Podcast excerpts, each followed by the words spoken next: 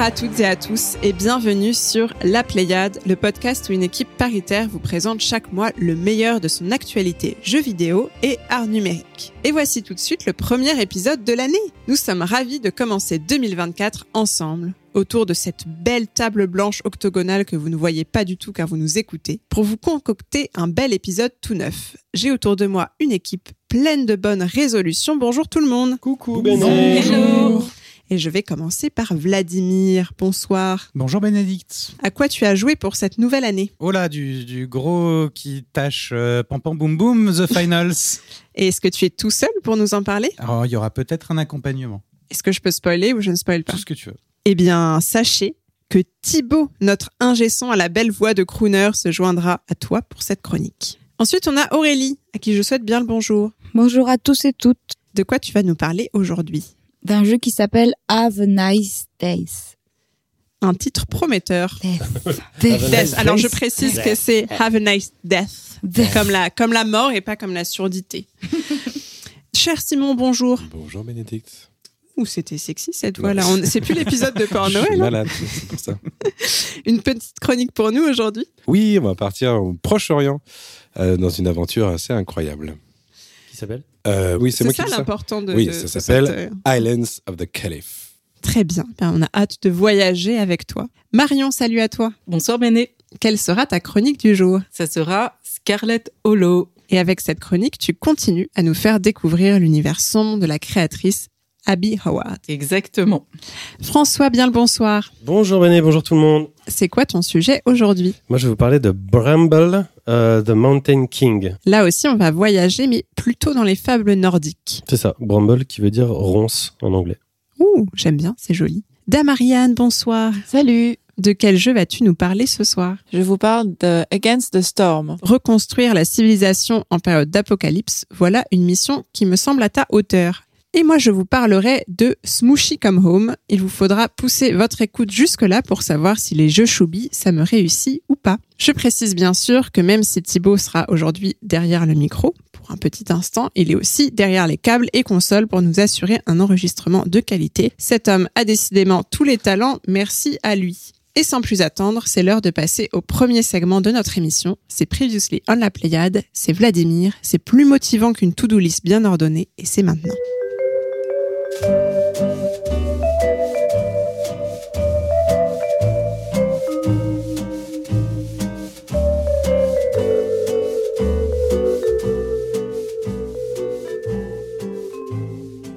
Et sur SoundCloud, c'est pas commun, c'est Pierre Corbinet, compilateur de Felouche Vipo, auteur d'Enterre-moi mon amour et de NSFware, le snack de François à l'épisode précédent, qui vient nous rappeler directement les deux titres qu'Aurélie cherchait le mois dernier pour ses snacks de port Noël, qui sont donc How Do You Do It et Luxuria Superbia. C'était bien ça, Aurélie? Oui, et merci beaucoup parce que ça m'énervait de pas trouver.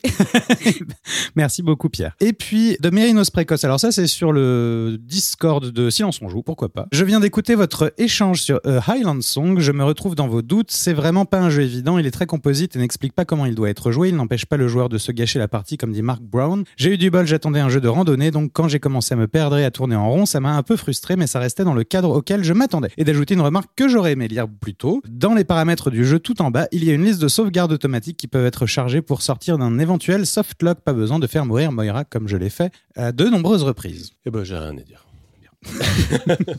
Merci Vlad, est-ce que tu as aussi des portages à nous signaler? Tout à fait, enfin un portage et autres. hein. Et autres. Euh, tu me poses la question à chaque fois et puis à chaque fois je te dis, bah, euh, puis euh, euh, puis il y a plein de choses. Bah oui, mais je pensais que c'était notre petit gimmick. bah oui, d'accord, ok. Et bah et autres. Milo and the Magpies, c'était le snack de François de l'épisode 52, a le droit à un spin-off qui s'appelle Milo and the Christmas Gift. Spin-off gratuit d'ailleurs, je crois. Vous faisiez vérifier. Je- je vous crois. que c'est gratuit. C'était la première chronique de Bénédicte à l'épisode 10, tout le monde s'en souvient. Eh bien, Golden Sun et Golden Sun The Lost Age est disponible sur Switch depuis le 17 janvier. Et Bénédicte toujours, épisode 56, c'est un peu plus récent. Cult of the Lamb se voit doté d'une extension gratuite, Sins of the Flesh, les péchés de la chair, disponible dès maintenant. Avec de l'action entre les petits animaux. Pardon, je... C'est quoi ce drop the mic? Non, mais je sais pas, ça me paraissait important de le souligner, mais je pense que je suis encore moi aussi. T'avais fait aussi le deuxième, euh, Golden. Sun, euh, l'âge perdu? Tout à fait. Il était euh, vraiment super parce qu'il reprenait vraiment l'esprit du, du 1, mais avec une durée de jeu deux fois supérieure. Donc euh, tout le monde était ravi. Ah, c'est tout beau, hein, c'est tout, euh, tout en 16 neuvième et tout. Oh oui. Bah, vu qu'on m'a volé ma, ma Game Boy, je pense que je vais me laisser tenter. Merci, Vlad, pour ce Previously on la Pléiade frétillant. Et on enchaîne tout de suite avec un tour des news.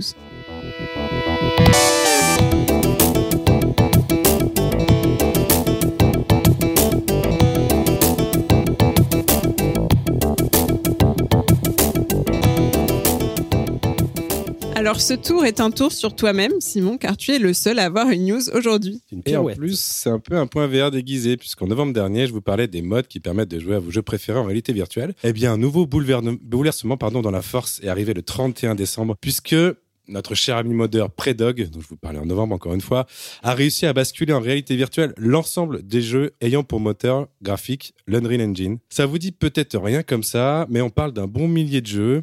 Euh, aussi variés que What Remains of euh, Edith Finch, System Shock, le dernier Robocop sorti fin d'année, Satisfactory et même Chia. Vous pouvez dès aujourd'hui jouer à tous ces jeux et ils tournent en VR et vous pouvez avoir la liste et euh, ceux qui tournent bien ou moins bien sur le Discord Flat to VR dont je vous parlais aussi en novembre. Attention tout de même, ce passage à la VR est plus un changement de type d'écran. Les commandes ne sont pas changées par défaut. Vous continuez à jouer au clavier ou à la manette. Il faudra des configurations spécifiques, mais qui seront sûrement faites par les joueurs à chaque jeu pour utiliser les contrôleurs de votre casque VR. Petit clin d'œil à Vlad, visage est maintenant jouable en, V- en Quel VR. Et je ne sais pas si c'est une bonne nouvelle. Non. Et enfin, parce que ça m'a fait rire, depuis la semaine dernière, c'est très récent, Lethal Company est aussi jouable en VR. euh, en VR, en VR. Y a rien qui va. et ça a l'air complètement affreux. On doit ce mode à un ou une certaine d'access. Et merci à elle ou lui, même si je suis pas sûr de vouloir essayer ça. Juste un truc, euh, je rebondis deux secondes. Effectivement, j'ai vu des gens euh, faire un- le dernier Crash Bandicoot, notamment avec. Il y a mille jeux comme ça que tu peux Et ils disaient VR. que c'était ouf. Ils avaient l'impression. Pardon? Pardon, c'est Bandicoot? Bandicoot. Euh, Moi, oui, j'ai tout à toujours dit fait. Bandicoot Mais aussi. parce qu'il y a deux os, et vous avez bien, vous avez bien raison de dire Bandicoot. Et ils disaient que c'était genre, que, enfin, ça démultipliait l'intérêt du jeu. J'ai l'impression que c'était le meilleur jeu VR de leur life, quoi. Ouais, alors encore une fois, il faut vraiment imaginer que c'est un changement plutôt de. C'est un boulevernement, apparemment. un bouleversement. De perspective, tu veux dire. C'est un changement, même, je vois ça comme un changement d'écran. C'est-à-dire qu'au lieu d'avoir ton écran d'ordinateur ou ta télé ou ton vidéopage, bah là, tu l'as dans le casque VR. Mais ça change pas, c'est pas vraiment une expérience VR. C'est juste la manière dont tu vois le jeu. C'est ça qu'il faut préciser. Et c'est gratuit, le mode? Et évidemment, Évidemment, avec. Predog, euh, tout est gratuit. Faut acheter Bah, les vous jeux. pouvez- Alors oui, non, mais c'est important que je te dise aussi, tu as raison de me relancer là-dessus. Ouais, on peut donner, on peut faire des dons et j'espère que les gens des- font des dons à notre ami Predog parce qu'il fait un taf de ouf. Je, sais- je- pense qu'il fait que ça et j'espère qu'il en vit très bien. Envoyer des sioux.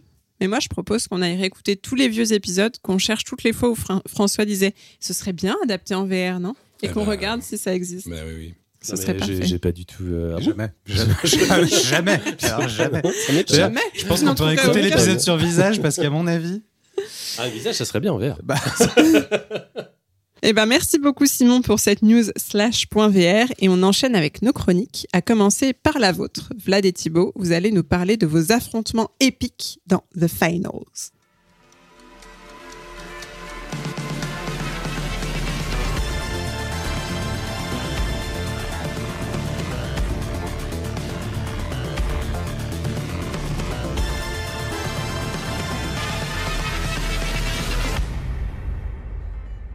Nous sommes fin décembre 2023. Les canaux de Discord de la Pléiade sont tout à fait silencieux. Bon, ils sont toujours un peu silencieux, mais en tout cas, ce soir-là particulièrement. Lorsque résonne sur un Fred mon appel saugrenu. Quelqu'un pour jouer, lol Un pavé dans la mare. Voilà maintenant deux nuits que j'essaye tant bien que mal de trouver un compatriote pour jouer à cette espèce d'ovni un peu coloré, slash de mauvais goût, slash je suis pas la cible. Mais voilà, je crois que je vais me coucher. Ah, mais Vlad me rejoint.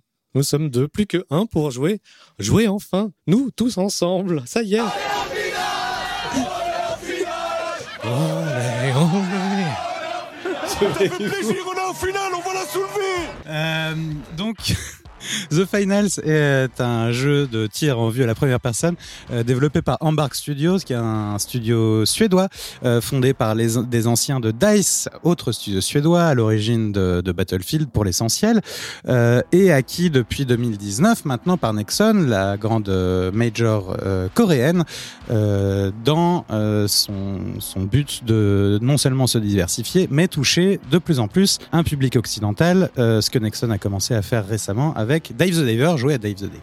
Donc The Finals, euh, je disais un jeu de tir en vue à la première personne, le FPS un peu du moment qui a première particularité, n'est pas un Battle Royale. C'est un jeu de tir euh, en équipe, en trois équipes de trois, qui vont se battre ensemble sur euh, un- dans un niveau, une map relativement resserrée, où le but va être d'aller chercher un coffre à l'autre bout de la map, de le ramener à un point d'encaissement et tout ça en se tirant dessus bien sûr, et d'essayer de défendre l'encaissement pendant qu'il a lieu. Ça dure 55 secondes il me semble, puisque à n'importe quel moment de l'encaissement, une autre équipe peut venir euh, s'approprier euh, l'encaissement, sachant que tout ce qui compte c'est le nom de l'équipe euh, qui apparaît au-dessus à la fin. Et on marque des points comme ça. C'est quoi un encaissement? C'est quand tu gagnes une zone? C'est quand tu vas prendre un coffre D'accord. d'un bout de la map et que tu l'amènes à un point d'encaissement. Et donc ça s'appelle un cash out, c'est un encaissement. Le jeu est très tourné visuellement vers euh, cette idée de casino, de casse, euh, a beaucoup de, rappels un peu des de, de trucs d'arcade et de bornes d'arcade et de choses comme ça. Euh, c'est un jeu très rapide. Euh, on, va revivre quand on meurt, on revit. C'est une dizaine de secondes avant de réapparaître, une vingtaine si toute l'équipe est morte entre temps. Et qui a donc l'autre particularité, en plus de ne pas être un battle royale, l'autre grosse particularité, c'est que la totalité des environnements sont destructibles. Donc euh, une bonne partie de la stratégie d'équipe et de ce qui va se passer dans l'espèce de bordel qui va avoir lieu pendant une partie, c'est euh, de faire s'effondrer euh, le décor pour essayer d'un côté euh, de récupérer le coffre ou le- l'encaissement ou euh, quand tu défends ton encaissement d'essayer de l'enterrer le plus bas possible potentiellement en bas de l'immeuble. Il n'y a pas de classe à proprement parler, mais il y a des, je sais plus comment on appelle ça en des hum, formats de joueurs, c'est-à-dire qu'on peut choisir d'être standard, on va dire, c'est-à-dire d'avoir un personnage normal qui joue avec un fusil d'assaut, ou on peut choisir d'être un poids plume qui va jouer dans ce cas avec plutôt orienté avec un katana et un petit shotgun, ou d'être un colosse qui va jouer avec une grosse masse d'armes et un, et un lance-roquette. Et puis, à côté de ça, chaque personnage va pouvoir être doté d'atouts uniques qui vont être des, des soins ou des toiles de, de défense ou, euh, ou des choses comme ça. Et puis, on a des, des petits gadgets qu'on peut euh, ajouter en plus, des mines, des grenades, plein de, plein de choses comme ça. On crée son attirail au début d'une partie. Et ensuite, bah, on va, on va essayer de, de gérer avec ça. Le temps que ça dure, une vingtaine de minutes en général, pas plus. Et donc, c'est euh, ouais, c'est vraiment un FPS très rapide, qui est très agréable là-dessus. Finalement, au début, euh, la première partie que j'ai faite, euh, quand tu m'as montré Thibaut, je me suis dit, mais c'est un peu chiant, c'est un peu long, et en fait, non, pas du tout. Contrairement, effectivement, bah, justement, contrairement à Apex euh, ou, ou des, des jeux comme ça, bah, le fait de mourir ne, ne, met pas fin à la partie, c'est pas définitif, donc on, on va aller beaucoup plus dans l'engagement, euh, on va aller beaucoup plus dans le corps à corps et dans des, un, rapport aux autres joueurs euh, un peu plus agressif. Je dis agressif, euh, j'ai pas l'impression qu'il y ait de systèmes qui permettent beaucoup de toxicité en ligne, il y a, de, la triche, mais il y a peu de toxicité entre joueurs. C'est un jeu qui favorise largement la symbiose entre, entre les trois joueurs de l'équipe. Euh, en, en justement en ajustant euh, les, les personnages des uns et des autres et euh, en essayant d'avancer communément. Voilà, c'est enfin quelque chose qui fonctionne très bien, je trouve. Donc là, je ne vous ai parlé que de ce qui ne donne pas son nom au jeu, que de la partie un peu chill finalement, un peu comment ils appellent ça? C'est un nom? Casual, quoi. Enfin, Ca- le côté euh, qui est pas ranked, qui est pas du tout, en fait, euh, ce que vont jouer les gens qui vont passer suffisamment de temps dans le jeu. qui s'appelle le tournoi, le tournament, Le tournament, ouais. et qui donne son nom donc The Finals.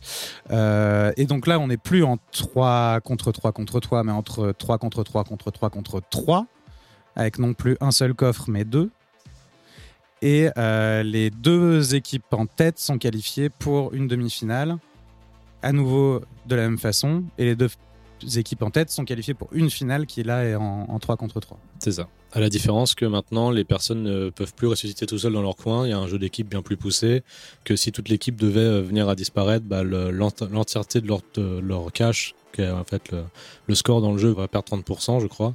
Donc il y a un jeu d'équipe qui est bien plus ren- renforcé. Savoir que quand quelqu'un dit- euh, meurt dans ce jeu, il est remplacé par une petite statuette. Et comme bah, les personnages en fait euh, peuvent manipuler avec de la force psychique, quoi, le relever. tu le prends dans ta main, quoi. Ouais, mais non, mais tu peux le soulever, l'envoyer relativement loin, comme tous les objets que tu croises dans le jeu. En fait, vu que c'est un jeu destructif, il y a pléthore de, de bonbonnes. Il faut savoir que le contexte du jeu, en fait, on est dans une espèce de jeu virtuel dans les années euh, 2070, dans des super stades, donc ça va être super oppressant au début parce que tu as des commentateurs qui vont te dire, oh là là, l'équipe des jet setters en sont arrivés sur le jeu. Et il y a un côté très, euh, je suis pas la cible, on comprend rien, vraiment, on est saturé d'informations, c'est tout à fait gerbant. Euh, Simon n'aurait qu'un mot en tête, c'est le mot cash, parce que ça parle de cash tout le temps, il y a des pièces dans tous les sens. Euh, Comme tu l'as dit, la thématique des casinos. C'est très marrant d'ailleurs que le lore, euh, pendant toute la phase de bêta, en fait, avait planqué pas mal de petits easter eggs, comme ils font d'habitude, les gens de Battlefield, vu que c'est les gens de Battlefield qui ont fait ça. Et euh, il y a tout un espèce de truc caché derrière des écrans un peu brouillés qui disent regardez ce qui se passe derrière le jeu, avec des fois derrière des murs destructibles des inscriptions d'un espèce de groupe rebelle. Donc on peut supposer un lore dans toute cette espèce de bourbier qui est dur à trouver. J'ai dû faire pas mal de vidéos. Ah bah, euh, de- Il suffit de mettre trois tags derrière un mur caché pour, euh, pour fabriquer un lore. Donc, mais euh, ouais, on joue dans un jeu quand même qui s'est affranchi du problème de la mort parce qu'on est dans un jeu virtuel. Ça affranchi Comme du- Apex, du- hein. Ouais, Apex, c'est pareil. hein, ouais, c'est un, c'est un reality show. euh, ouais, c'est vrai effectivement. Mais là, c'est vraiment ils ont mis la- ils ont mis l'accent dessus, ne serait-ce que la musique un peu cheap qu'ils ont pondu en urgence pour pour la sortie du jeu. Euh, Comme voilà. Apex. Enfin, C'est- D'accord. ok, j'ai regardé. J'ai dû, j'allais j'allais dire, j'ai du mal à saisir l'intérêt de ce jeu, mais euh, tu, es, tu es des trucs. le, du coup, il, il, il me paraît pas si différenciant que ça. Le truc qui a l'air un petit peu de, de le démarquer, c'est cette espèce de tournoi, mais c'est pas très euh, original l'idée d'avoir un tournoi avec du ranking. En quoi c'est, en quoi il y a un prix incroyable à la fin. a... C'est juste qu'il fallait en parler quoi, pour, pour parler de ces choses qu'on nous on ne fait pas, qui est en fait le, le- le haut niveau de ce jeu. Mais ce qui est vraiment ce qui va le différencier, c'est que c'est un jeu tout à fait euh, différent en termes d'approche. Du 3 contre 3 contre 3 contre 3, ça, C'est ça, c'est ça relativement le peu. plus important. Euh, là, le côté vraiment rythmé, dynamique dans un monde destructible, ça, ça, ça- ça- ça change, ça change vachement. Et euh, toutes les, les cartes, même s'il n'y en a pas beaucoup, il doit y avoir quatre cartes, ont des modes, des affixes qui vont tomber dessus à chaque fois qu'on va la lancer. Un coup, il va faire nuit, un coup, il va faire jour, un coup, la Terre sera détruite, un coup, non. Un Ah coup, il y aura une tempête de des invasions extraterrestres. Voilà. euh, C'est savoir aussi à ça, bien sûr. Et puis, euh, et puis le côté un peu capture the flag du, euh, du fait de défendre euh, l'encaissement pendant, de devoir tenir le truc pendant 55 minutes, 55 secondes, créer une relation aussi très différente aux environnements et aux autres équipes, euh, puisque du coup tu n'es plus que plus dans, un juste de mouvement euh, et d'affrontement, mais dans une question où tu vas commencer à devoir euh, avoir des stratégies de, défense euh, à organiser en fonction d'un bâtiment qui est en et d'un environnement qui est en perpétuelle évolution puisqu'il est destructible et donc il va falloir essayer de, faire quelque chose par rapport, par rapport à ça. Et du coup, ça se joue en 3 contre 3, etc. Vous êtes deux avec qui était votre troisième larron? On avait un troisième larron qui vient de temps en temps, avant qu'il nous lâche complètement euh, euh, sordidement. C'était pourtant le pilier central. Que savoir que c'est un gros bonhomme avec C'était un colosse, bouclier, ouais. bien sûr, le colosse. colosse. Pendant que nous, on était, parce que t'as pas, t'as dit que c'était pas des classes, mais c'est clairement pour moi des classes. L'archétype qui est médium dans, dans le jeu, hein, le personne standard avec un fusil d'assaut, a un moyen de, de soigner les personnes. Donc nous, on était juste deux personnes en train de se soigner notre pote qui joue mieux que nous et qui tirait mieux que nous et donc qui euh, touchait plus que personne. Donc euh, c'est, euh, c'était, euh, Avec c'était comme grande ça. masse et son gros lance-roquette. Avec sa grande masse, au gros lance-roquette. Marion? Ouais, si on n'a pas euh, deux amis pour, euh, pour jouer avec nous, on est matché avec des joueurs euh, aléatoirement. Et euh, comment on communique avec eux? On communique pas avec eux, ce qui est l'avantage euh, et le désavantage du jeu. C'est-à-dire que c'est l'avantage puisque ça évite les problèmes, et puis c'est le désavantage parce que tu joues forcément bien quand, quand tu joues avec des gens avec qui tu ne discutes pas. Mais voilà, et je crois qu'il y a vraiment euh, quand tu joues en en truc standard euh, de base, je pense qu'il y a absolument, il y a aucun système d'élo, donc euh, il y a, a pas de système de, de matchmaking un peu cohérent en fonction de ton niveau. Tu peux vraiment figurer avec n'importe qui. J'ai rarement vu des gens vraiment très désagréables. Ouais, Il y a des gens qui, qui quittent de rage, euh, ça arrive évidemment, mais il n'y a, pas des- il y a pas trop de gens qui vont se retourner contre toi ou de choses comme ça. Non, vraiment pas. Et puis les gens qui quittent sont vite remplacés finalement. Il y a un système vocal dans le jeu, mais si t'as pas envie d'entendre le- ce qu'ils ce qu'ils disent, bah tu vas le couper. Ah, il y a un vocal? Ouais, il y a un vocal en fait que tu peux activer. Ah, j'ai dû le couper dès le Tu lancement l'as du jeu. coupé immédiatement. Ah ouais, bah, vous voyez tout ce que j'ai dit sur la, sur la toxicité, je parce que ça infâme. Non, non, mais sincèrement, moi, j'ai, euh, j'ai, j'ai jamais pa- parlé avec beaucoup de personnes, à part avec un Allemand. Je me suis retrouvé très vite à faire un ami-ami avec cet Allemand, à parler des enfants et de, et de la géopolitique allemande. C'était super intéressant, tout en perdant dans le jeu. C'était, euh, voilà. Mais le, a- le jeu est très rapide, quoi. Donc, tu vas forcément pas croiser des gens. C'est pas du tout un problème de partir tout seul là-dedans. Je trouve ça. pas sur Discord avec lui? Après coup, si, on s'est D'accord, ok. on, on s'est- on s'est- on s'est touche-touche. Ok. Est-ce qu'il y a- il y, a un système de, de punition pour les gens qui rage quit Non, parce que le jeu surfe sur sa popularité, donc il est remplacé immédiatement. Pour Et je l'instant, pense qu'à terme, ouais. tout sera mis en place. Mais je pense qu'il y aura un truc comme dans, bah, dans Apex, encore une fois. hein, quand Mm. tu, si tu rage quit, euh, tu, tu ne peux plus relancer le jeu immédiatement. Ça, c'est différent Apex, parce que pour le coup, c'est long. Ariane, ouais, pardon Euh, J'ai deux questions. Est-ce qu'il y a un système d'amélioration quand on gagne euh, la finale? Ou est-ce que tout le monde est toujours au même niveau avec le même équipement, avec les mêmes armures ou c'est tout le temps les mêmes armes. En fait, tu vas gagner de l'XP euh, qui va être capé à un certain point, donc tu peux pas la- la- en faire des gros paquets, mais tu vas pouvoir acheter, débloquer les petits gadgets de ta classe, euh, les petits, euh, les différentes armes de ta classe avec une certaine monnaie qui elle est gratuite. À côté de ça, bien sûr, comme c'est un jeu gratuit, on l'a pas dit, hein, c'est un jeu qui est complètement gratuit. euh, tu vas pouvoir acheter du, du cosmétique et te déguiser en quelque chose. Je suis pas la cible à l'eau, à l'aide d'ailleurs. À l'aide. plutôt, en tout cas à l'eau. Au secours. Au secours. Mais, euh, mais non, sinon tu vas jamais, en fait, à part en gagnant de, bah, la connaissance des maps, de machin, de la... tu vas jamais pouvoir. euh, D'ailleurs, c'est un truc qui lui a été reproché par les gens qui aiment bien mettre de l'argent dans les jeux. Tu peux pas arriver payer directement pour l'instant, pas encore euh, payer toutes les armes de ta classe. Et ma deuxième question, donc en plus c'est un jeu gratuit, est-ce que c'est pas un peu comme Fortnite, un jeu qui pourrait accueillir plein de licences et devenir un espèce de de, de, de, de jeu avec euh, bah on peut jouer des, des personnalités ou avoir des publicités pour des casinos sur les murs. Là, pour l'instant, c'est dans leur lore, donc il y a des espèces de fausses, fausses marques qui font des faux trucs. J'imagine qu'à terme, ils pourraient bien sûr faire ça. Il faut savoir que EA est en train de reprendre un peu la main dessus, euh, vu qu'il a fait un énorme, comme tous les jeux un peu Nexon, ils ont que le vent en poupe en ce moment, comme tu parlais de Dev the Diver ou quoi, et c'est des super réussites commerciales. Et je crois que les anciens de Battlefield vont vite quand même revenir dans les bonnes euh, trucs de DA. Je n'ai pas trop regardé ce qui se passe autour de ça, mais j'ai l'impression que leur jeu les échappe un peu des mains. Il était sorti en urgence pour con con- concurrencer d'autres jeux aussi.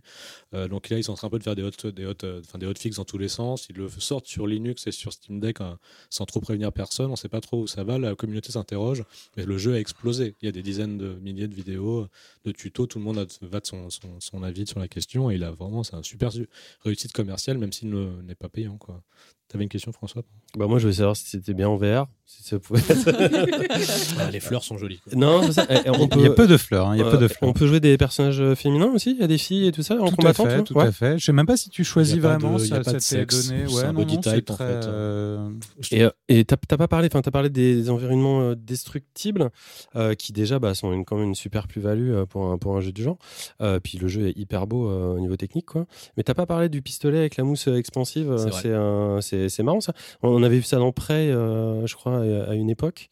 C'est c'est un peu le, le- Ils ont chopé un peu des trucs de tous les, de tous les FPS Ouais, qui fonctionnent. ouais, hein, donc, ça, ouais. c'est le petit morceau de Fortnite qu'ils ont, qu'ils ont euh, Je suis ramené, pas- je suis rapporté pas- suis d'accord, ça avec ça, hein, pour le coup. bah, Fortnite, c'est beaucoup de la construction quand même. De Oui, oui, c'est mais, le euh, principe. c'est mais, marrant euh, là comme ça de. Oui, je vois ce que tu veux Là, dire. la mousse expansive inflammable, pour le coup, ils avaient mis toute leur com, leur com dessus. Quand on voyait au début les premières vidéos du jeu, qui n'étaient pas censé être un, FP, un, un jeu comme ça d'ailleurs, mais ils faisaient vraiment des ponts avec de la mousse expansive. Il y avait tout un espèce de délire capture de flag, mais qui était plutôt un battle royale en fait, qui n'était pas du tout. Et ils ont tourné le jeu ensuite comme ça, ça s'est développé. Et maintenant, euh, bah, la goût existe parce que tu as les bonbonnes de goût partout, mais, euh, mais, euh, mais c'est euh, c'est un peu ouais, passé au second plan. Mais euh, C'est ton, c'est un de tes, de tes armes secondaires de base quand tu commences le jeu quand même. c'est vrai, ouais, c'est une déconnade. Et c'est cross-platform. C'est cross-platform, c'est en train de cool sortir un peu partout. Ouais. Et c'est un jeu vraiment qui, bon, pour, nous on est nuls, hein, donc on est vraiment mauvais, faut le savoir. Mal- même en étant nul, on, on peut faire des très bons scores. euh, pour ma part, après quelques parties, euh, il y a tout un système un peu genre on va arranger son tir, quoi, qui d'ailleurs a été re- re- revu un peu il y a quelques temps là et ça a fait un peu un tollé. Faut savoir qu'à la sortie, vous verrez les reviews sont très mauvaises. Il a été complètement review bombé par tous les gens en fait qui disaient vous avez détruit le jeu pendant la bêta, c'était super rapide. Et en fait, la- la- la- le field of view a été modifié à la sortie, sorti ce qui donnait l'impression de lenteur. Là, Ça a fait un tollé pas possible, parce qu'encore une fois, ils l'ont sorti très rapidement. Il était pas était vraiment terminé, je pense, le jeu. Oui, puis le jeu est plutôt généreux dans ses mécaniques. Euh, on est encore une fois, euh, je vais arrêter de parler de l'autre jeu, euh, mais voilà, il n'y a pas, le- il y a pas de dégâts de saut, il n'y a pas de dégâts de chute. euh, c'est, euh, enfin, le jeu est sympa là- là-dessus. tu, tu meurs pas en trois, en trois balles, donc tu as le temps de te reprendre euh, assez facilement. Donc euh, même en débutant totalement, je trouve qu'on arrive, on arrive bien à rentrer dans le truc. Et même en n'étant pas très bon, on peut quand même gagner des parties, ce qui est quand même sympa. Et c'est tout à fait fun aussi. euh, Enfin, quand même, Et c'est très rigolo. quand même bien se marrer, en fait, euh, facilement. Quoi. C'est, euh, pour moi, c'est une réussite. Je suis vraiment nul à ces jeux. J'aime pas ces jeux-là. Enfin, encore une fois, je- quand, je- quand t'arrives avec la mauvaise musique, enfin, la techno. Euh, générés par, par, par intelligence artificielle, euh, le- le- les costumes qui, euh, qui vomissent du rose, des trucs. Alors les jeunes, vous kiffez Et en fait, je me sentais pas du tout la cible. Vraiment, on a l'impression qu'ils ont essayé de choper un maximum de jeunes, quoi. Concurrencer Fortnite, peut-être, je sais pas. Je sais pas où ça va avec ça, Il mais. y, a- il y a un sujet intelligence artificielle par ailleurs, puisque l'essentiel des, des voix du, du jeu a été, a été généré par intelligence artificielle en text-to-speech hmm. à partir de voix de développeurs du jeu. Ouais, et, euh, et ça fait partie des, des- des potentiels problèmes euh, au niveau du développement, mais il y a- ça leur a été largement reproché et je crois qu'ils ont commencé à travailler là-dessus. Eh bien, merci beaucoup à tous les deux pour, euh, pour cette review. Et Aurélie, c'est à toi. Tu vas nous raconter comment tu as tenté de sauver la mort du burn-out dans Have a Night Death. Ah, good morning, Death. What a lovely day to be alive, wouldn't you say? Ready for another busy week in the afterlife? Oh my, busy may have been an understatement. Evidently, your sorrows have been working overtime. Oh my, really? Wow, that is truly unprofessional. Now, Death, we talked about this. Try not to lose your temper again. Malgré ce que vous entendez, le jeu n'est pas en anglais il ne sera pas euh, rempli de doublage. C'est un jeu qui parle de la mort. Effectivement, la mort euh, que nous jouons, elle en peut plus. Elle a le burn-out. Il y a trop de morts. Elle n'arrive plus à gérer toute cette paperasse autour de tous ces gens qui meurent, qui se suicident, qui n'en peuvent plus de la vie. Donc, elle va essayer de régler ça par elle-même. C'est un jeu qui est développé par Magic Design. Euh, c'est leur deuxième jeu. C'est un studio qui est basé à Montpellier. Ce sont des Français. Et ça a été basé par des anciens d'Ubisoft. Donc vraiment, euh, ils mettent euh, beaucoup, beaucoup, beaucoup d'énergie pour la qualité graphique du jeu. Donc c'est la première chose qui, qui va attirer dans Have a Nice Death, c'est euh, la direction artistique. C'est des anciens qui avaient bossé euh, en partie sur euh, l'Ubi Art Framework qui permettait de faire de l'animation très, très chiadée, vraiment très proche des films d'animation. Donc... euh, il y a vraiment cette direction artistique qui a été qui est très fine et très poussée, qui est donc liée à, à l'historique de ce studio. Euh, sauf que dans Have, enfin sauf dans Have a Nice Days, euh, c'est très sombre. C'est vraiment l'idée que la la mort euh, euh, doit empêcher euh, d'autres morts inutiles à cause de cette société qui nous oppresse. Et euh, donc on a quand même plutôt euh, des niveaux dans, dans, dans c'est plutôt des, des une variété de gris, d'orange, de vert un peu un peu sombre. Donc on est dans un dans un jeu qui est, qui est pas aussi gai que le que le jeu d'avant qui s'appelait Unreal Heroes, qui était un autre jeu de Magic Design qui était pour le coup très très coloré, ba- basé sur euh, sur euh, une histoire chinoise. J'ai oublié, pardon. Là, les, la, la- pardon. C'est- Oui, pardon. Donc oui, c'est donc euh, beaucoup moins coloré que la légende du dieu singe, euh, l'autre jeu euh, qui a, enfin l'autre inspiration pour le jeu que ça avait fait avant. Euh, au début, j'ai été très attirée par la direction artistique. Ça me faisait un peu penser à du Tim Burton avec le côté un peu humour noir, un peu déjanté. Euh, il y avait aussi le côté très fin de l'animation. Euh, je l'ai peut-être trouvé un petit peu répétitif en termes de direction artistique, euh, parce que dans ce jeu, on va répéter plusieurs fois les mêmes niveaux, puisque c'est un roguelite. C'est très inspiré par Hades et par Dead Cells. Je sais pas si vous les avez fait. Dead Cells, qui est un jeu français. Donc pareil, on est en vue sur le côté. Le, but c'est de tout désinguer quoi. La mort là, elle est là pour euh, pour en découdre et elle, elle, veut arrêter le massacre, mais pour ça, euh, elle va taper de l'ennemi. Et euh, si on n'arrive pas jusqu'au boss, ben on recommence au début. Et puis si on arrive jusqu'au boss et qu'on arrive au deuxième monde et qu'on perd au deuxième monde, on recommence à nouveau au début. Donc faut réussir à passer les différents mondes. À chaque monde, il y a sept niveaux. On prend l'ascenseur pour passer d'un niveau à l'autre. Et ce qui est rigolo, c'est qu'on peut choisir euh, vers quoi on veut aller. Quand on prend l'ascenseur, on choisit notre étage et on a le choix entre trois étages. Un étage qui va nous donner peut-être du mana, un autre de l'argent, un autre euh, plus d'ennemis, donc plus de points d'XP. Donc ça, c'est la petite originalité que j'ai trouvé sympa. C'est euh, on a un faux choix entre guillemets dans le jeu là ou dans Dead Cells et ou dans Hades, on nous imposait à chaque fois euh, l'aléatoire à, à 100%. Euh, Il y a la direction artistique aussi au niveau du, du sound design que j'ai trouvé très euh, très atypique et très agréable. Euh, parfois j'éteignais un peu le son à cause du côté répétitif, mais je le remettais très vite pour redécouvrir euh, l'ambiance sonore d'un niveau qui était toujours euh, à la fois choupi et en même temps un peu angoissante. Enfin, c'est vraiment la référence pour moi. C'était un petit peu le côté Tim Burton, euh, donc un peu Danny Elfman, pas de la pas de cette qualité, mais en tout cas il y avait ce, ce- ce- cette, ce- cette tendance qui était très agréable. Euh, j'ai trouvé le jeu un peu difficile. À mon niveau, en tout cas, euh, j'ai eu tendance à refaire beaucoup, beaucoup, beaucoup, beaucoup le début du jeu. Donc, je suis passée en mode facile. J'ai quand même refait beaucoup, beaucoup le début du jeu avant de pouvoir passer à d'autres mondes. Et euh, pour honnêtement, j'ai pas réussi à finir le jeu tout en étant en mode facile. Je sais qu'il est pas très long puisque j'ai regardé euh, des walkthroughs et qu'il y a des gens qui le finissent en deux heures. Donc, euh, il est loin d'être infaisable et c'est pas un niveau de difficulté hardcore, mais suffisamment difficile pour pas qu'on se dise c'est un jeu pour les enfants, euh, c'est mignon, il y a un côté un peu, un peu Disney film d'animation. non, il est, c'est pour joueurs avertis quand même. Euh, J'ai pas précisé aussi qu'à chaque fois qu'on meurt, on garde son expérience, donc on repart pas à zéro, on a une vingtaine de niveaux euh, à, atteindre, qu'à chaque niveau on va débloquer des bonus, que à chaque fois qu'on rejoue, on a une faux mais qui peut avoir des pouvoirs différents, donc euh, il y a quand même une, une rejou- rejouabilité agréable dans le sens où c'est jamais la même partie en termes de, de combat, disons. Donc ce jeu, il est disponible sur euh, Switch et PC pour une trentaine d'euros. Euh, J'aurais tendance à le conseiller euh, d'attendre l'hiver parce que je trouve qu'il y avait un côté un petit peu déprimant avec cette colorimétrie un peu sur la déprime. Oui, donc d'attendre, attendez le, le- printemps pour y jouer et n'hésitez pas à peut-être euh, trouver une démo ou regarder si, si la, di- la direction artistique vous plaît, et si vous vous sentez de recommencer euh, plusieurs fois dans ce même univers de la petite mort euh, qui en a marre. Voilà, c'était pour euh, Have a Nice Days. François? Ouais, moi j'avais une question. En fait, j'avais quand, le jeu avait été annoncé, j'avais été assez hypé par le pitch euh, du jeu que je pensais justement être hyper drôle. Donc je suis un peu surpris quand tu dis que c'est ça allait peut-être un, petit peu moins.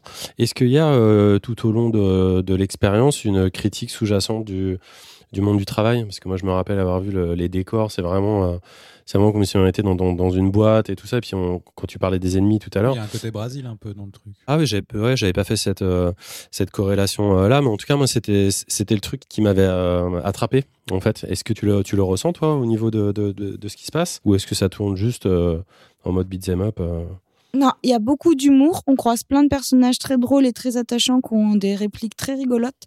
C'est sur le monde du travail et donc toutes, euh, entre guillemets, euh, les dérives de notre société actuelle, que ce soit dans l'agroalimentaire, euh, le travail à l'usine. Enfin, il y a vraiment cette critique de notre société. avec- C'est de l'humour noir. C'est un peu comme les idées noires de Franquin. Et je- pense qu'il faut, faut pas y jouer déprimé parce que ça, ça critique effectivement complètement notre société. Et encore une fois, avec de l'humour et beaucoup de dé- dérision, je pense pas que que les développeurs se sont pris en au sérieux en critiquant par contre notre société. Je pense que pour eux, c'est juste un. C'est une caricature, non? Oui, mais, mais ils sont pas là à se dire on, on va. Le joueur, grâce à nous, va prendre conscience que euh, l'industrie agroalimentaire, euh, c'est de la merde. Il a pas besoin de nous, il va pas prendre conscience, grâce à ce jeu, qu'il y a des patrons qui Non, sont euh, avides d'argent. Mais en tout cas, c'est un prétexte pour faire de l'humour, c'est un prétexte euh, pour mettre un, dé- un décor autour de tout ça. Et puis, euh, c'est de l'humour noir, quoi. Il y, a- des jeux de mots, il y a des, chaque personnage a un peu ses petites mimiques, ses petites dérives et euh, c'est rigolo. Ça porte toujours à sourire. À, chaque fois qu'on a un petit dialogue, on a, on a le sourire en coin en se disant ah oui, c'est rigolo, c'est des petites répliques, ce petit jeu de mots. euh. C'est pas un jeu d'humour, mais en tout cas, il fait sourire. Est-ce que, est-ce que tu peux réexpliquer ce que c'est ou qui c'est l'ennemi dans le jeu? Et alors, il y a plusieurs ennemis qui sont en fonction du monde qu'on rencontre. Euh, c'est. euh, comment dire Ça peut être des livres qui nous attaquent, ça peut être euh, des bonhommes à tête d'ampoule, ça peut être euh, plein de petites ennemis un, peu caricaturaux. Et à chaque fin de monde, on a un boss. Donc, euh, ça peut être le vilain patron, par exemple, qu'on va attaquer dès le début. Donc, c'est plusieurs fois le même ennemi dans le niveau qu'on tape. Enfin, c'est vraiment comme dans euh, Dead Cells. En fait, à, chaque monde a son type d'ennemi qu'on va re- retrouver dans un ordre plus ou moins aléatoire. Et à chaque monde va être un peu caricatural euh, d'une ambiance, quoi. Et chaque monde finit par un boss qu'il va falloir euh, vaincre pour passer à, l'autre monde. Oui, j'ai pas compris exactement ce que tu pouvais faire de ton XP entre deux, runs. Comment, enfin, comment tu le dépenses et comment tu t'améliores le personnage? Euh, L'XP, c'est automatique, ça te fait passer d'un niveau à l'autre. Par exemple, quand tu es au niveau 1, tu rien de particulier, puis tu vas être au niveau... Je me rappelle plus exactement, moi, disons qu'au niveau 2, tu vas par exemple déblo- débloquer un, un halo vert qui va empoisonner tes ennemis. Et puis quand tu vas passer au niveau 5, tu vas débloquer euh, un- une attaque plus rapide. Donc en fait, ça, c'est automatique. D'accord, tu le dépenses pas. Tu le dépenses pas. Ce que tu dépenses où, tu as le choix, c'est ton argent, soit pour des objets, soit pour des bonus. Et tu peux choisir des armes. C'est plus un choix en termes d'armes ou de sorts que, que de niveau à dépenser. Ariane? Est-ce que dans le dans, dans, dans le gameplay, il y a une partie un petit peu histoire, euh, texte ou où, euh, où on, on peut avancer un peu dans l'histoire, où il arrive peut-être chez les humains, ou il y a que du combat principalement? Il n'y a pas de jeu de rôle ou de. Euh, c'est comme un- la construction, c'est un peu le similaire à Hades. Dès qu'on revient dans notre hall principal, on recroise les personnages qui vont nous donner des petits bouts de scénario. Et ensuite, euh, quand on passe d'un monde à l'autre, on a des cinématiques avec pareil des, cinématiques qui n'ont pas de doublage, mais où ça va euh, débloquer euh, bah, plus de personnages et plus de contexte. Mais entre chaque boss avec cinématique, il n'y a pas de il a pas de, y a pas de scénario quoi. C'est j'avance je tape je débloque un boss je débloque une cinématique. Et puis si je meurs je reviens au hall principal et je vais rediscuter et avoir des petites pièces en plus mais c'est plus comme ça ça ressemble plus à Hades où à chaque fois on revoit les mêmes personnages qui nous en apprennent plus et on débloque et, et on va plus loin Merci beaucoup Aurélie pour cette chronique. Et Simon, c'est à toi. Emmène-nous donc au cœur du désert et de ton beau RPG Islands of the Caliph.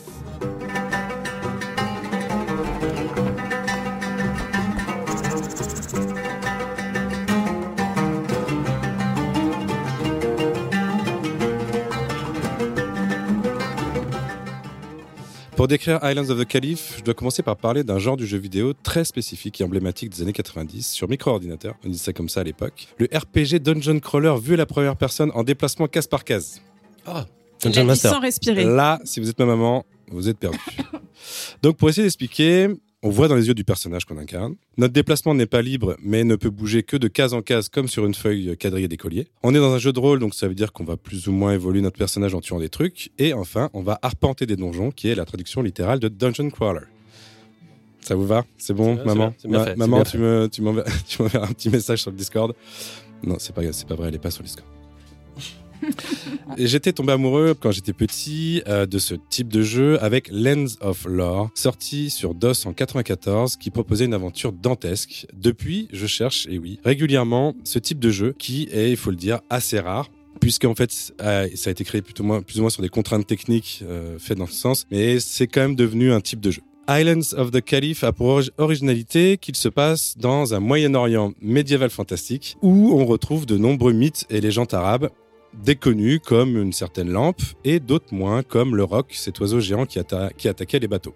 On a aussi toute une partie religieuse qui explique les bases de l'islam pour les plus néophytes. Concrètement, on démarre l'aventure sur une île où, pour nous familiariser un peu avec le gameplay, on va devoir trouver un bâton, tuer des araignées qui dérangent un paysan du coin, ça c'est plutôt standard. Une fois fait, on part à la découverte de l'île, de l'île puisque tout est très ouvert en fait. Même si on est dans des cases par cases, euh, euh, on nous dit pas vraiment où aller.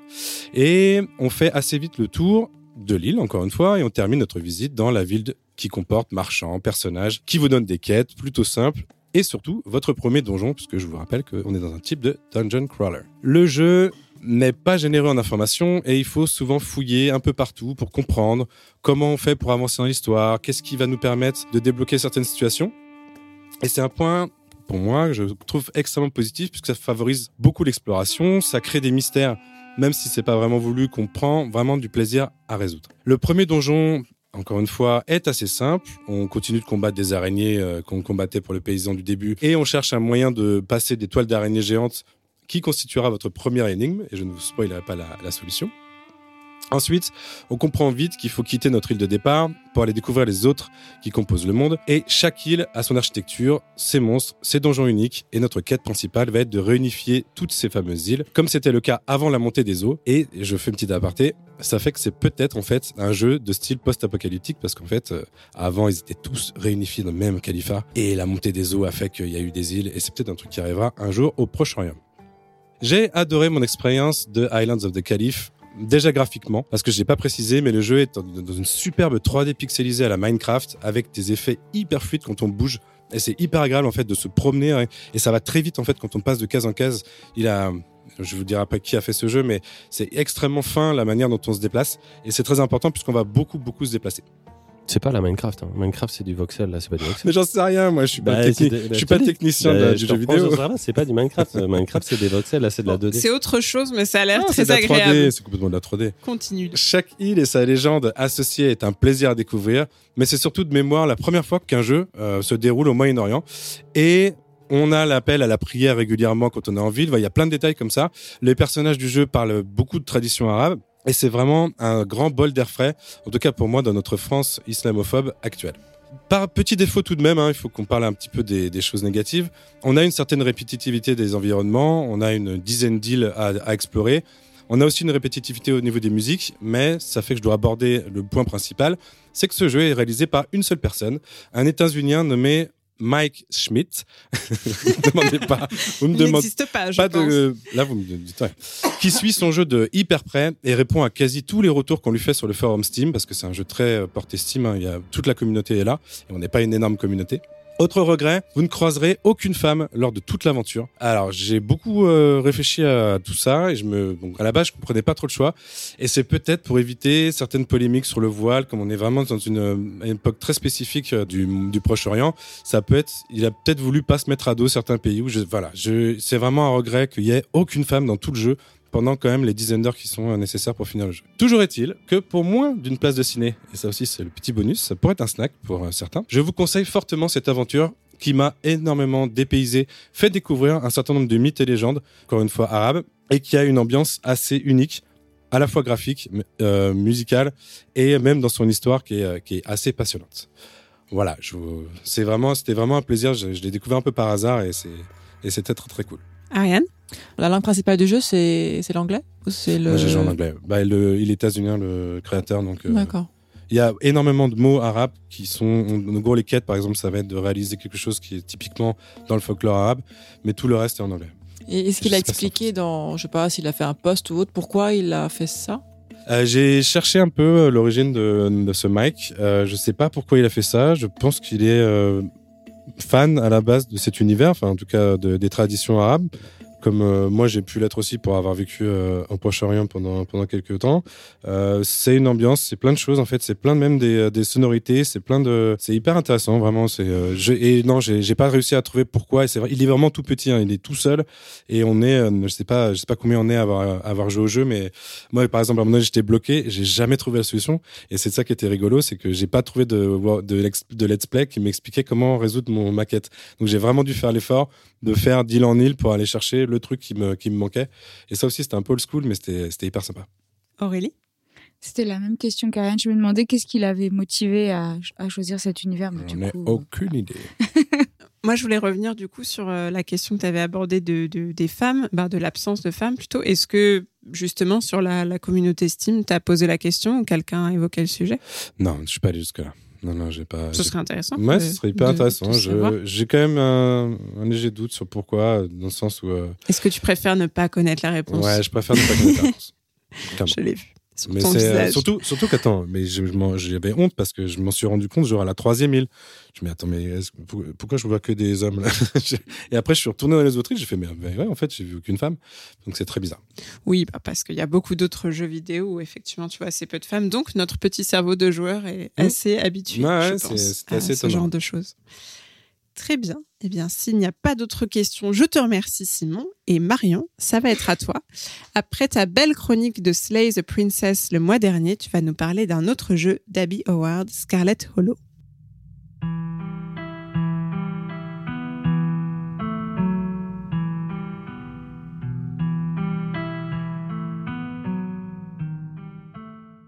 Et oui, je suis pas partie très loin par rapport au dernier épisode. Je reste sur de l'horreur. Je reste sur le studio Black Tabby Games qui avait développé Slay the Princess. Euh, c'est Scarlet Hollow, je l'avais dit euh, donc lors de ma dernière chronique, c'est le premier jeu qui a été développé par le studio sur un total de deux, le deuxième étant Slay the Princess. Euh, c'est un visual novel d'horreur, donc un roman graphique ou roman vidéoludique selon les traductions. Roman vidéoludique étant la traduction de l'Office québécois de la langue française. Donc a priori une traduction solide. C'est un jeu où on joue en choisissant des actions ou des dialogues pour progresser dans l'histoire dans une boîte de texte. Et ces choix ont un impact sur la manière dont l'histoire se déroule. Donc l'histoire a plusieurs branches. Même si le gros de l'histoire principale est commun, les résultats de nos décisions peuvent entraîner des manières de la vivre et des conclusions radicalement différentes. Ce qui ne doit pas toujours être évident à gérer pour les développeurs. Le jeu sort sur PC sous forme d'épisodes. À ce jour, 7 épisodes sont prévus et 4 sont déjà sortis. Le premier est gratuit sur Steam. Une fois qu'on achète le jeu, les nouveaux chapitres sont gratuits sous forme de mise à jour. Euh, mais il faut payer quand on achète le jeu. Euh, je veux dire, ça se met à jour. euh, on ne paye pas ensuite chapitre par chapitre. Les développeurs ont choisi ce format parce que le développement a été lancé après un Kickstarter réussi et c'était un moyen de montrer leur progrès à leurs financeurs et de les rassurer sur le fait que ce n'était pas un scam.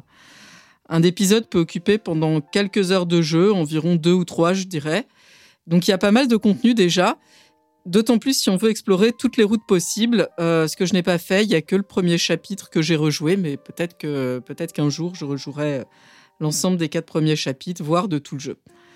Les prémices de l'histoire, c'est une fois qu'on a choisi notre nom et nos pronoms, après un long voyage en bus de plus d'une journée, euh, pointillé d'arrêt dans des endroits plus glauques les uns que les autres, on arrive à Scarlet Hollow, qui est une petite ville minière de Caroline du Nord, retrouver une cousine, Tabitha, qu'on a perdu de vue depuis très longtemps, qui nous a, entre guillemets, offert les tickets, entre guillemets, parce qu'il est bien précisé que si on s'était chargé nous-mêmes d'organiser notre transport, on aurait choisi quelque chose d'un petit peu plus confortable.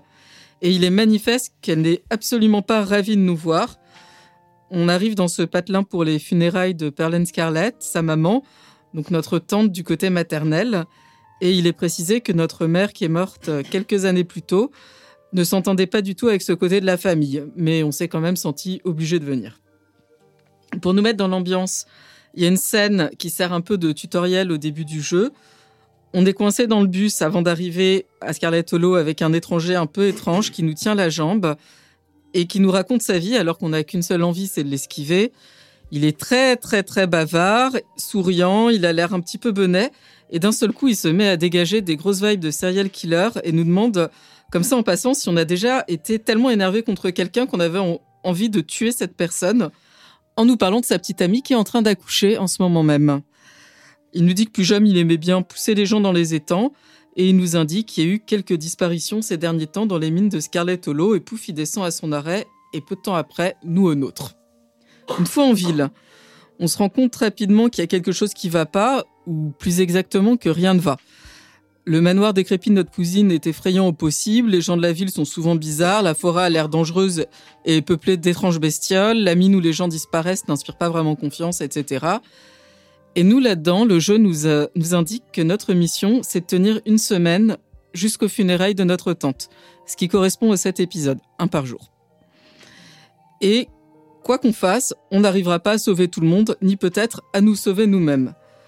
Dans l'intervalle, on mène un peu l'enquête pour comprendre ce qui se passe et désépaissir le mystère, et on tisse des relations avec les différents personnages qu'on rencontre. On joue en ayant choisi au début un build constitué de deux traits parmi sept. Euh, donc les options c'est powerful, build, on est très fort. Mystical, on est on est bizarre et on voit des choses dans la réalité que que les autres ne peuvent pas voir. Euh, street smart, on ment très bien, on se rend compte quand les gens nous mentent et on est très fort pour ouvrir les portes. Euh, Kinaï, on a le sens du détail. Book smart, on sait des choses qui sont dans les livres. Je dis en anglais parce que c'est pas traduit en français. Et hot, euh, on est sexy et les gens nous aiment bien. Et il y a un trait qui été euh, n'était pas prévu initialement, mais qui a été ajouté plus tard après le succès de la campagne de financement. C'est Talk to Animals. On parle aux animaux. Ce sont des traits qui nous donnent certaines options de dialogue ou d'action exclusives, euh, et c'est ça qui donne envie de rejouer euh, pour voir ce qui se passe aussi si on prend si prend d'autres traits. Pour ma part, j'ai joué deux fois donc au premier chapitre. La première fois avec les traits Mystical et Street Smart, et la seconde fois avec les traits Talk to Animal et Hot. Euh, et zéro regret euh, sur le fait d'avoir rejoué. C'est vachement plus rigolo d'être sexy et de parler aux animaux. Et euh, oui, certains animaux sont des, en fait des personnages à part entière.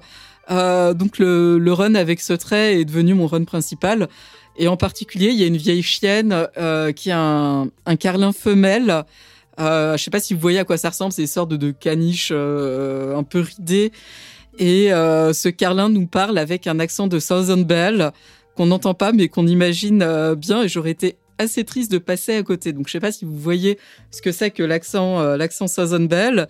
C'est euh, le prototype de l'accent de la jolie fille de bonne famille avec de bonnes manières du siècle dernier ou de celui d'avant du sud des États-Unis.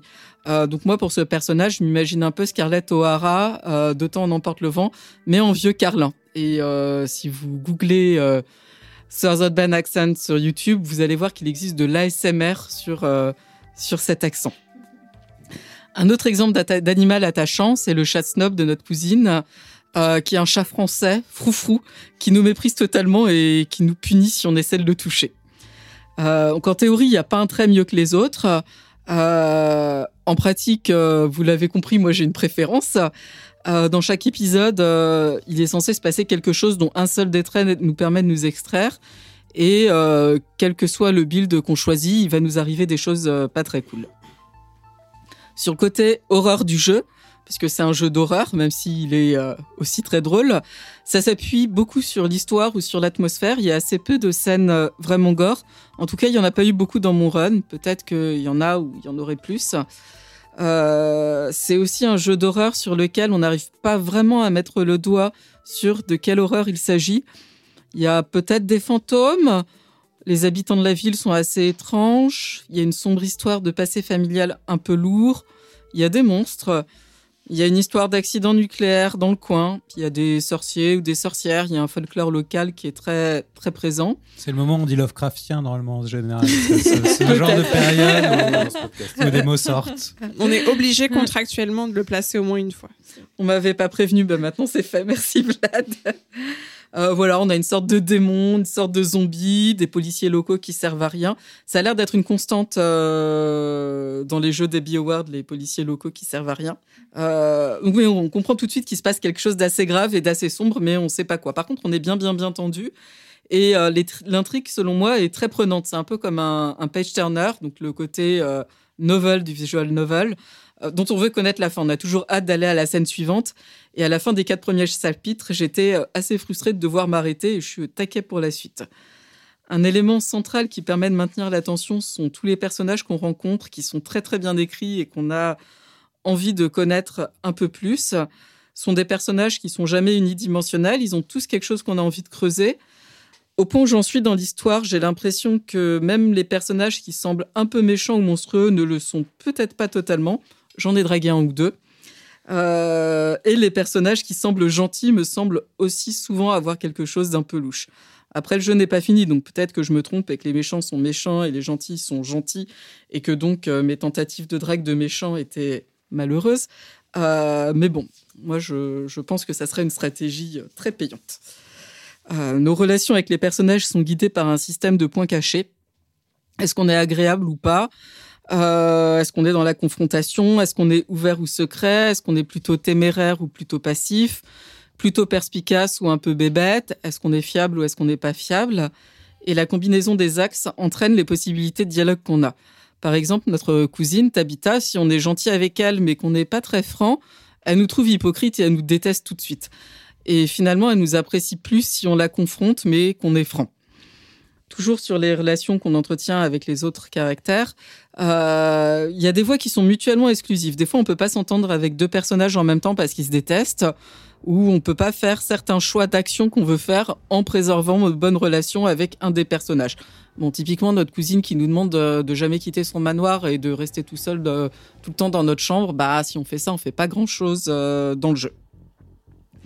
Euh, on peut non plus pas qui- cliquer sur toutes les options de dialogue avec les personnages euh, parce qu'on peut par exemple faire un choix qui énerve notre euh, interlocuteur qui va alors couper court à la conversation. Et donc, c'est un point commun avec Slay the Princess, c'est un jeu où nos choix ont réellement des conséquences sur l'intrigue. Et à ce stade, je sais pas comment tous les choix que j'ai faits jusqu'ici vont affecter le reste de l'histoire, vu qu'il manque des épisodes. Euh, à noter qu'il y a des patchs quand, par exemple, euh, les développeurs réalisent qu'entre plusieurs options, tous les joueurs prennent la même. sans surprise, euh, les graphiques du jeu sont incroyables, avec toujours Manette Abby Howard qui est dans le milieu des comics et de l'horreur depuis une dizaine d'années. Les dessins sont soit en sépia, soit en couleur, mais avec des tonalités assez désaturées.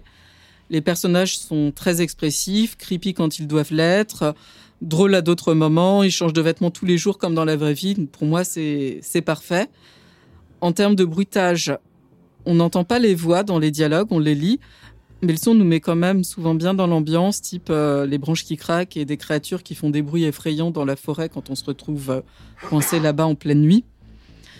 Dernier point à signaler sur l'accessibilité. Le texte peut être mis dans une police plus facile à lire pour les personnes dyslexiques, la taille peut être changée, et il y a la possibilité que les textes soient lus à haute voix. Bon, par contre, comme je l'ai dit, c'est à ma connaissance pas traduit. En conclusion, je suis très très contente du jeu, j'attends avec impatience les autres chapitres sur lesquels j'ai la ferme intention de me précipiter, et je sais que je serai pas la seule puisqu'il y a déjà sur internet des centaines de théories de fans sur le futur de l'intrigue ou sur certains personnages du jeu.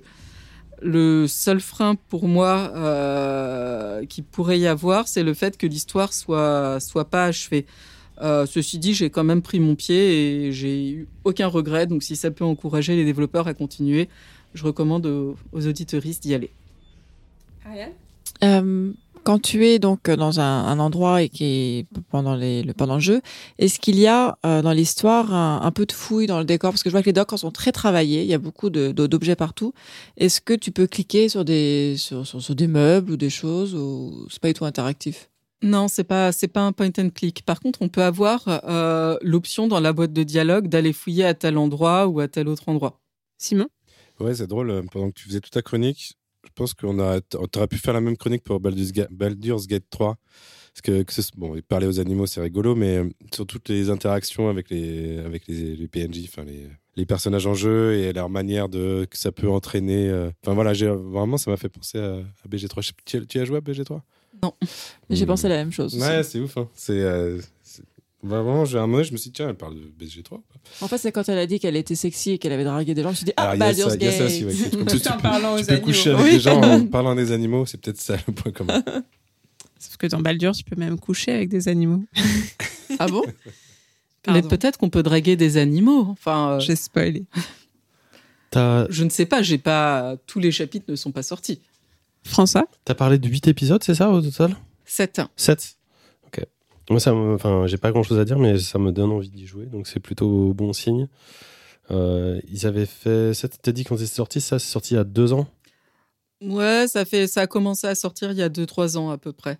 Et euh, ils sont, ils ont fait une pause pour euh, sortir euh, Slay the Princess qui est sorti euh, d'un seul coup et dont ils disaient qu'ils l'avaient fait justement bah, pour les leur donner les fonds pour continuer, euh, continuer à développer Scarlet Hollow. Super intéressant, en tout Donc, cas, au niveau jeu. de la narration. Ouais, c'est leur jeu au long cours, quoi. jeu. Comme il est sorti en Princess, 2021. C'était, euh, c'était Ouais. thune et leur vrai jeu, c'est celui-là. Alors que Slay the Princess, euh, c'était une tuerie, mais euh, Scarlet Hollow, c'est très bien aussi. Eh bien, merci beaucoup, Marion. François, tu vas garder la parole pour nous parler de Bramble the Mountain King, une fable sombre et envoûtante dans les terres nordiques.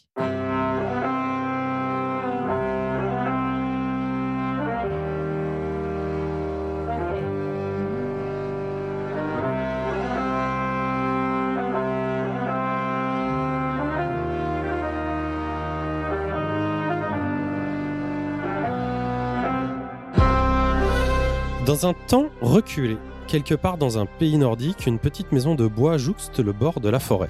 On joue un petit garçon du nom de Hole qui se réveille en pleine nuit. Sa téméraire grande sœur, Lillemor, semble avoir disparu de la chambre. Et en cherchant un peu, on découvre vite un livre de chevet, lequel indique qu'elle s'est peut-être aventurée dans la forêt. Hole décide donc de se faufiler par la fenêtre et de partir tenter pour la retrouver. Enfin, partir, ça veut rien dire cette phrase en français. Mais vous avez compris.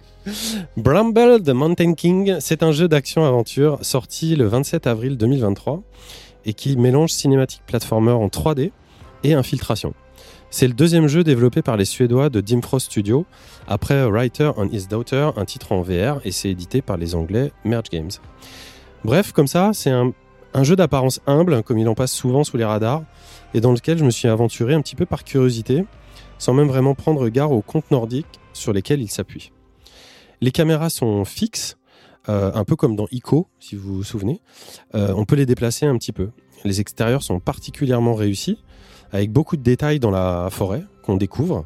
La faune, la mousse, les fleurs, les branches, l'ambiance, les sons, les lumières, tout cela est plus que joliment retranscrit. Certains passages sont mieux travaillés que d'autres, mais les paysages sont variés. On passe de forêt en village, de marais en rivage, et bien d'autres. C'est juste un peu dommage que les animations de Hore manquent un peu de naturel et que son visage ressemble à celui d'une poupée. Rien d'abominable pour autant, on comprend vite qu'on n'est pas sur un budget d'une grosse prod, malgré que l'on flirte parfois avec un rendu réaliste. Un rendu même diorama, pour être précis, avec beaucoup de tilt shift un peu casse-misère, mais très efficace, et un petit côté unravel, si ça vous rappelle quelque chose, qui n'a rien pour me déplaire. On rencontre des champignons et des fruits géants.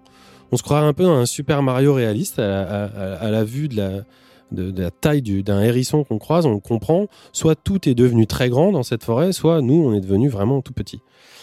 Ça paraît assez mignon. euh, on traverse plein de trucs et on progresse très agréablement, euh, de puzzles gentils, avec des activités euh, très accessibles dans lesquelles on apprend même quelques bases d'in- d'infiltration. Et on fait vite fait des petites limitations qui se voient euh, ci et là. En plus, on peut pas vraiment se perdre parce que c'est assez linéaire. Et on retrouve vite l'île mort, notre sœur. Celle-ci est pas trop du genre responsable. hein. Elle en fait un peu qu'à sa tête. Elle abandonne parfois son petit frère ou lui fait même affronter de nombreux dangers en mode pas grave. Bref, on batifole. On est en plein conte d'Ophée. Moi, j'adore mon petit bateau hérisson. C'est un truc de fou. J'ai complètement bugué là-dessus dans, le jeu. Et l'aventure ne fait que commencer que de promesses pour sourire. Un vrai jeu tradit, aurais-je envie de dire, chatoyant et vraisemblablement tout public. Mais ça, c'était avant d'aller un peu plus loin dans le jeu, de m'enfoncer petit à petit dans la noirceur de la forêt et de l'âme de certains de ses habitants.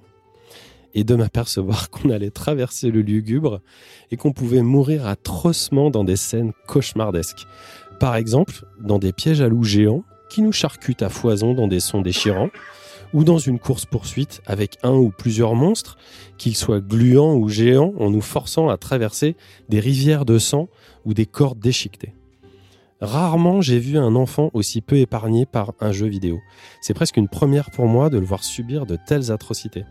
Et c'est pas gratuit, hein. L'histoire et le gameplay s'enlacent peu à peu dans une danse macabre et des limbes froids, humides, parfaitement cohérents et dont la violence est aussi percutante que le petit charme d'un conte pour enfants semble inoffensif.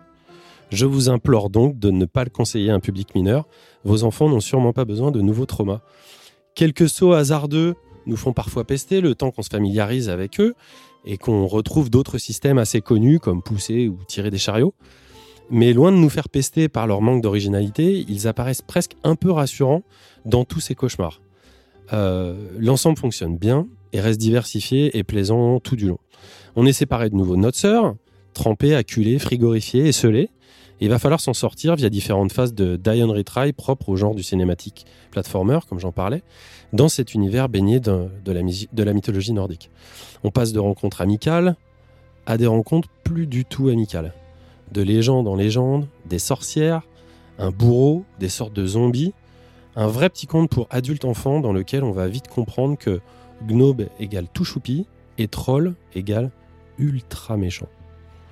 Avant qu'on y prenne garde, notre Small World champêtre s'est teinté radicalement de Resident Evil et de Blair Witch Project. Ce qui lui aura valu d'ailleurs un plus 18 complètement mérité qui m'avait jusqu'ici carrément échappé. Il y a même de la mort sur des bébés dans un esprit Midsommar, c'est dire à quel point Bénédicte va être ravi. Petit à petit, on se laisse happer et on a envie de se sortir de là vraiment, en passant par ces histoires sordides, et ce même si leurs explications n'arrivent pas toujours au moment où on l'attend. On s'enfonce, on s'enfonce, toujours un peu plus, pour tenter de retrouver notre sœur dans l'obscurité la plus totale, la moins avouable. Les quelques hommages à Inside sont très beaux, il y a même une séquence superbe dans un marais qui n'a pas du tout à en rougir et arrive à son niveau. Quel dommage que le jeu bah, n'ait pas su peut-être mieux choisir entre certaines de ses ambitions. Il aurait été, je pense, encore meilleur avec un scope un poil plus réduit. Néanmoins, c'est aussi son ambition qui le porte là où il est. L'ambiance moyenâgeuse est fantastique avec le petit garçon. Rappelle aussi euh, certaines phases avec Hugo dans euh, Plague Tale, euh, tout comme son infiltration. Parfois maladroit, c'est vrai, et avec quelques erreurs de jeunesse, mais qui colle finalement assez bien à son personnage principal. Bramble, c'est une aventure audacieuse qui cache finalement fort bien son jeu, perfide qu'elle est. C'est pour mieux te manger, mon petit. avec de vrais moments de grâce. Derrière des charmes très classiques, il n'a de cesse de vous surprendre dans la générosité de ses détails, son obscurité et sa diversité. La mise en scène et ses plans de caméra se révèlent souvent intelligents. Il y a par exemple une vue euh, de- depuis une fenêtre, moi, qui m'a instantanément glacé le sang, où on se voit comme si quelqu'un nous regardait dans une fenêtre. Bref, c'est un très très bon inside-like et qui, s'il n'atteint pas la maestria de, son aîné, saura vous faire frémir et qui mérite complètement que vous vous y plongiez. Ça m'a pris entre 4 et 5 heures pour le terminer et c'est dispo sur PC, PlayStation, Xbox et Switch, donc presque partout, et aussi dans l'abonnement du Game Pass. Et en plus, il y a une petite euh, option visuelle pour les, daltoniens qui est toujours bienvenue pour, euh, pour plus d'accessibilité. Voilà, voilà.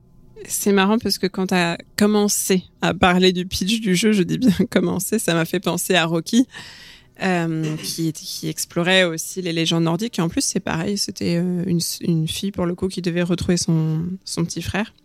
Mais bon, c'était beaucoup plus euh, lumineux que ça, et puis pas du tout le, le même, le même univers graphique. Mais ce que j'avais beaucoup aimé dans Rocky, c'était vraiment le côté, j'avais découvert des vraies légendes nordiques c'est un des trucs que tu en as retenu ou l'aspect de toute façon euh, plongé euh, dans l'horreur et dans le, plutôt le voyage initiatique du garçon, etc. C'est plus ça qui t'a qui t'a plu?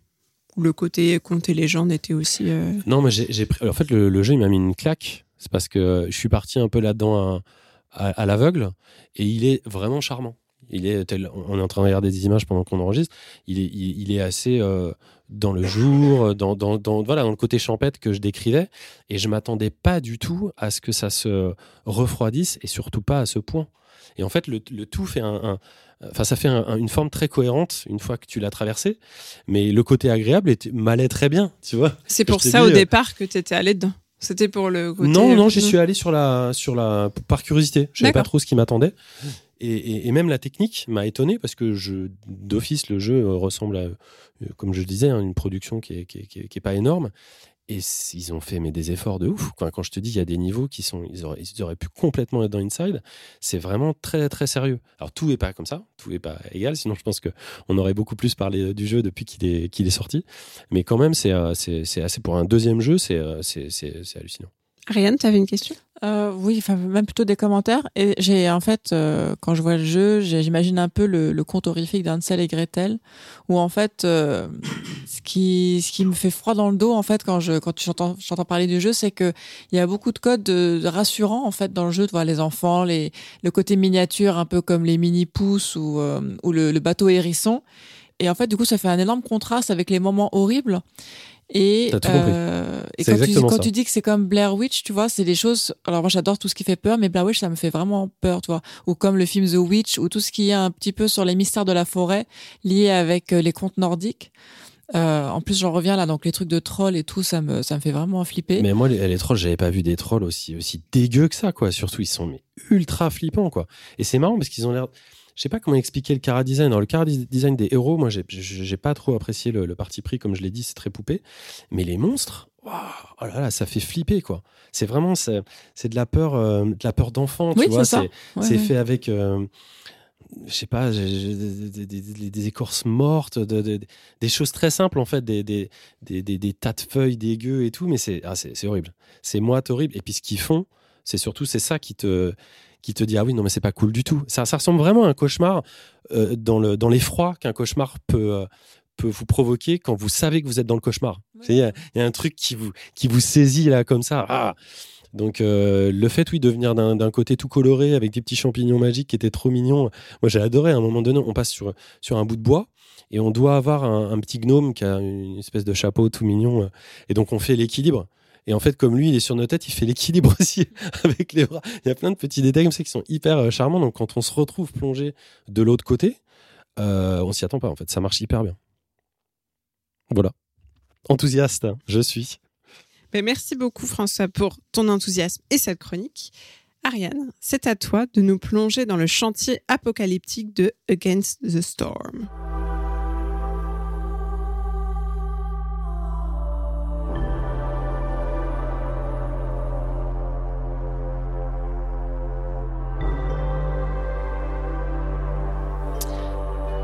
Alors, Against the Storm, donc c'est un constructeur de ville roguelite qui se déroule dans un monde fantastique où il ne cesse de pleuvoir. Donc on est un, un émissaire envoyé de la reine dans un monde euh, un peu héroïque fantasy. Et on est envoyé dans la nature pour établir et gérer des nouvelles colonies habitées par des castors, des humains, des renards et des harpies. Donc euh, notre objectif est de survivre assez longtemps, euh, un cycle, car à la fin de ce cycle, il y a un cycle de destruction qui va tout ravager, et donc il va falloir euh, consolider euh, nos petites colonies pour pouvoir passer à l'étape suivante. Donc en fait, euh, alors moi j'adore les city builders, et par exemple dans Civilisation, ce que j'aime beaucoup faire, c'est les débuts de partie. C'est ce que j'adore, c'est découvrir la map, c'est rassembler les ressources et c'est commencer à construire et à développer la, ville. Et je m'arrête en fait toujours un peu au même moment, c'est-à-dire vers la tour de Pise ou en fait quand je sais que j'ai déjà gagné et que le reste m'ennuie. Tu Et nous donc, avais présenté un city builder avec des castors aussi. oui, Timberborn, oui. Mais alors ça, c'est, alors ça, c'était vraiment sur la terraformation en fait et euh, le, le développement d'une ville avec euh, les besoins des castors. Là, on est vraiment sur euh, plus la survie, mais ça mélange aussi plein d'éléments de city builder que que, que j'adore. Et donc, en fait, dans dans Against the Storm. Euh, ce qui est génial, c'est que comme il faut créer des colonies, à chaque fois il faut recommencer en fait le city builder. Donc on a euh, au début, on, arrive dans une clairière avec euh, un feu qui va donc protéger les, nos, habitants de, des calamités qui vont nous tomber dessus parce que donc il y a trois cycles de, météo constants avec des, des, horribles effets secondaires de la forêt qui n'est pas contente en fait qu'on s'installe dans cette forêt et qui va nous envoyer des calamités, des insectes, des rats, euh, plein de plein de fléaux divers avec une pluie acide, etc. Et donc à chaque fois il faut qu'on protège nos, habitants et nos bâtiments euh, de tous ces fléaux. Et donc le but c'est de faire plaisir à notre reine qui nous a envoyés pour coloniser l'espace. Et donc elle s'impatiente. Donc il y a une jauge d'impatience qui monte d'un côté et une jauge à gauche de, notre progression. Et il faut pouvoir donc terminer notre ville avant que notre reine s'impatiente parce que sinon elle casse tout. Donc euh, il y a un petit peu de pression, il y a un petit peu, c'est pas du tour par tour, donc c'est du, temps réel qu'on peut accélérer x3. Et donc on a au début quelques personnages, donc c'est aléatoire. Chaque euh, nouvelle euh, colonie est en fait réunie des éléments aléatoires et des bonus aléatoires et des malus aléatoires. Donc ce n'est jamais jamais du tout la même partie. Et donc avec nos, nos humains, nos castors ou nos renards, il va falloir se développer, faire euh, donc euh, des bâtiments qui sont euh, très beaux, inspirés donc de l'heroic fantasy. Donc c'est ce que j'ai beaucoup aimé. C'est pas c'est pas comme d'habitude où c'est un petit peu réaliste. Là, c'est vraiment très très beau, très fantasy.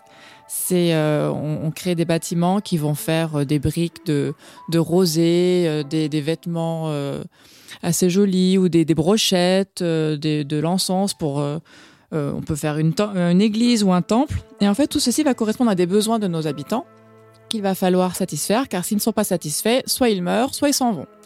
Donc, et puis s'il n'y a plus personne, eh ben, on a aussi perdu. Donc, euh, eh bien, le, le but en fait, c'est de développer notre ville. On peut bouger les, les bâtiments comme on veut, récupérer plein de ressources différentes. Alors, c'est, euh, il y a de l'alchimie, il y a de l'arboristerie, il y a de la cueillette, euh, il y a de la taille de pierre. euh, on peut ramasser euh, l'eau du sol et puis en, faire de l'essence pour nos bâtiments. Euh, on peut gérer, connecter nos bâtiments avec des tuyaux pour faire passer une espèce d'énergie qui va leur donner un moteur plus performant ou pas. On peut euh, faire plein de recettes de cuisine, des brochettes, euh, du vin, de la bière, du thé. Enfin, c'est assez fou en fait la, la, la polyvalence du jeu. Et, euh, donc les environnements sont très beaux, c'est soit de la forêt ou des marécages avec euh, des, des squelettes euh, de, de, de, de, de- je sais pas comment on pourrait, des, des squelettes de fibres en fait végétales qu'on peut qu'on peut qu'on peut couper comme du bois. Euh, Il y a des il y a des serres cachées et puis alors en fait il y a des clairières autour de nous qui sont dans la brume et qu'il faut aller explorer. Et donc euh, plus on explore de, de, de clairières et plus on va découvrir des nouvelles ressources ou des il y a des quêtes. Donc il va falloir remplir des objectifs aussi pour faire plaisir à la reine ou pour nous débloquer d'autres bâtiments. Et donc les clairières ont des difficultés. Il y a des, clairières qui abritent euh, des cimetières hantés ou euh, des énormes monstres, euh, par exemple des, des plantes qui mangent les, les insectes. On a des taupes qui vont sortir du sol et qui, qui sont des énormes monstres qu'il va falloir apaiser ou, faire de la corruption ou essayer de les détruire ou recycler. Donc en fait c'est c'est le city builder de mes rêves tout Ah oui, simplement. carrément. Ah oui, c'est parce que si tu veux, il y a, y a tout en fait. Il y a euh, non seulement il y a de la, il y a la, on recommence tout le temps. mais à la fois comme un roguelike, c'est qu'à chaque fois que qu'on recommence, eh bien on a gagné l'expérience, donc on a un arbre de talent. Donc, bonjour World of Warcraft. Donc il faut débloquer des talents, des qui nous apportent donc, des, des bonus en plus. Il y a euh, il y a un PNJ avec qui on peut parler dans sa maison, qui nous explique un petit peu comment on joue, si jamais on est on est un peu perdu. Euh, donc il y a des objectifs, il y a des piliers au début. Donc les piliers sont des, des espèces de d'aide. En fait, si on veut par exemple que, que nos humains cette partie soient des meilleurs bûcherons, ou alors qu'ils soient, soient des meilleurs cueilleurs de champignons, ou qu'ils aiment plus les brochettes euh, que euh, les petits biscuits ou les tartes à la fraise. Et donc euh, voilà, c'est ce que j'ai adoré parce que c'est très très complet. Au début, j'étais un peu perdue, mais en fait, euh, bah c'est euh, c'est incroyable tout ce qu'on peut faire. C'est je là là j'en suis qu'au niveau 10 après euh, 50 heures de jeu. Et, euh, et en fait, euh, c'est génial parce que tu as, une caravane qui avance dans la forêt. Et donc, euh, chaque, euh, chaque avancée, c'est donc une nouvelle colonie que tu commences, une petite partie. Et après, tu, tu, tu, tu, tu finis ta colonie. Et elle continue, en fait, en back-office à vivre et à prospérer. Et tu peux ensuite créer un réseau commercial avec des caravanes de toutes tes colonies que tu as créées. Euh, et ça fait des, ton énorme réseau, tu progresses dans la map comme ça, il y, a des, il y a des défis, il y a des sauts que tu dois réparer, sinon c'est la calamité qui arrive et tout est détruit, etc. Enfin, il y a, il y a tout, il y a l'apocalypse, euh, il y a, il y a les harpies, il y a la cuisine et puis euh, l'arbre de talent. Je, je trouve ça fabuleux. Est-ce qu'il y a l'amour Est-ce qu'il y a l'amour entre les castors Non, mais il y a l'amour de jouer, ça. de, de- d'être un petit dieu en fait, tu vois. Ah oui. L'amour de, de gérer tes petits, tes petits personnages qui sont très mignons, qui ont des besoins. l'amour, ça c'est de la vanité. Oui, c'est un peu pareil, Ah. c'est l'amour de soi. pouvoir, c'est l'amour du pouvoir, Vladimir. Mais c'est ça qui est génial, c'est que en fait, c'est c'est c'est toujours. Alors, il y a énormément de bâtiments, il y a énormément de de de, de détails, mais c'est en fait c'est à la fois toujours le même système de jeu, mais c'est jamais la même partie. Et, euh, et moi qui suis une éternelle, euh, j'adore commencer en fait les city builders et je déteste les terminer. Bah, c'est le c'est l'équilibre parfait pour moi parce que j'ai des objectifs qui sont toujours différents.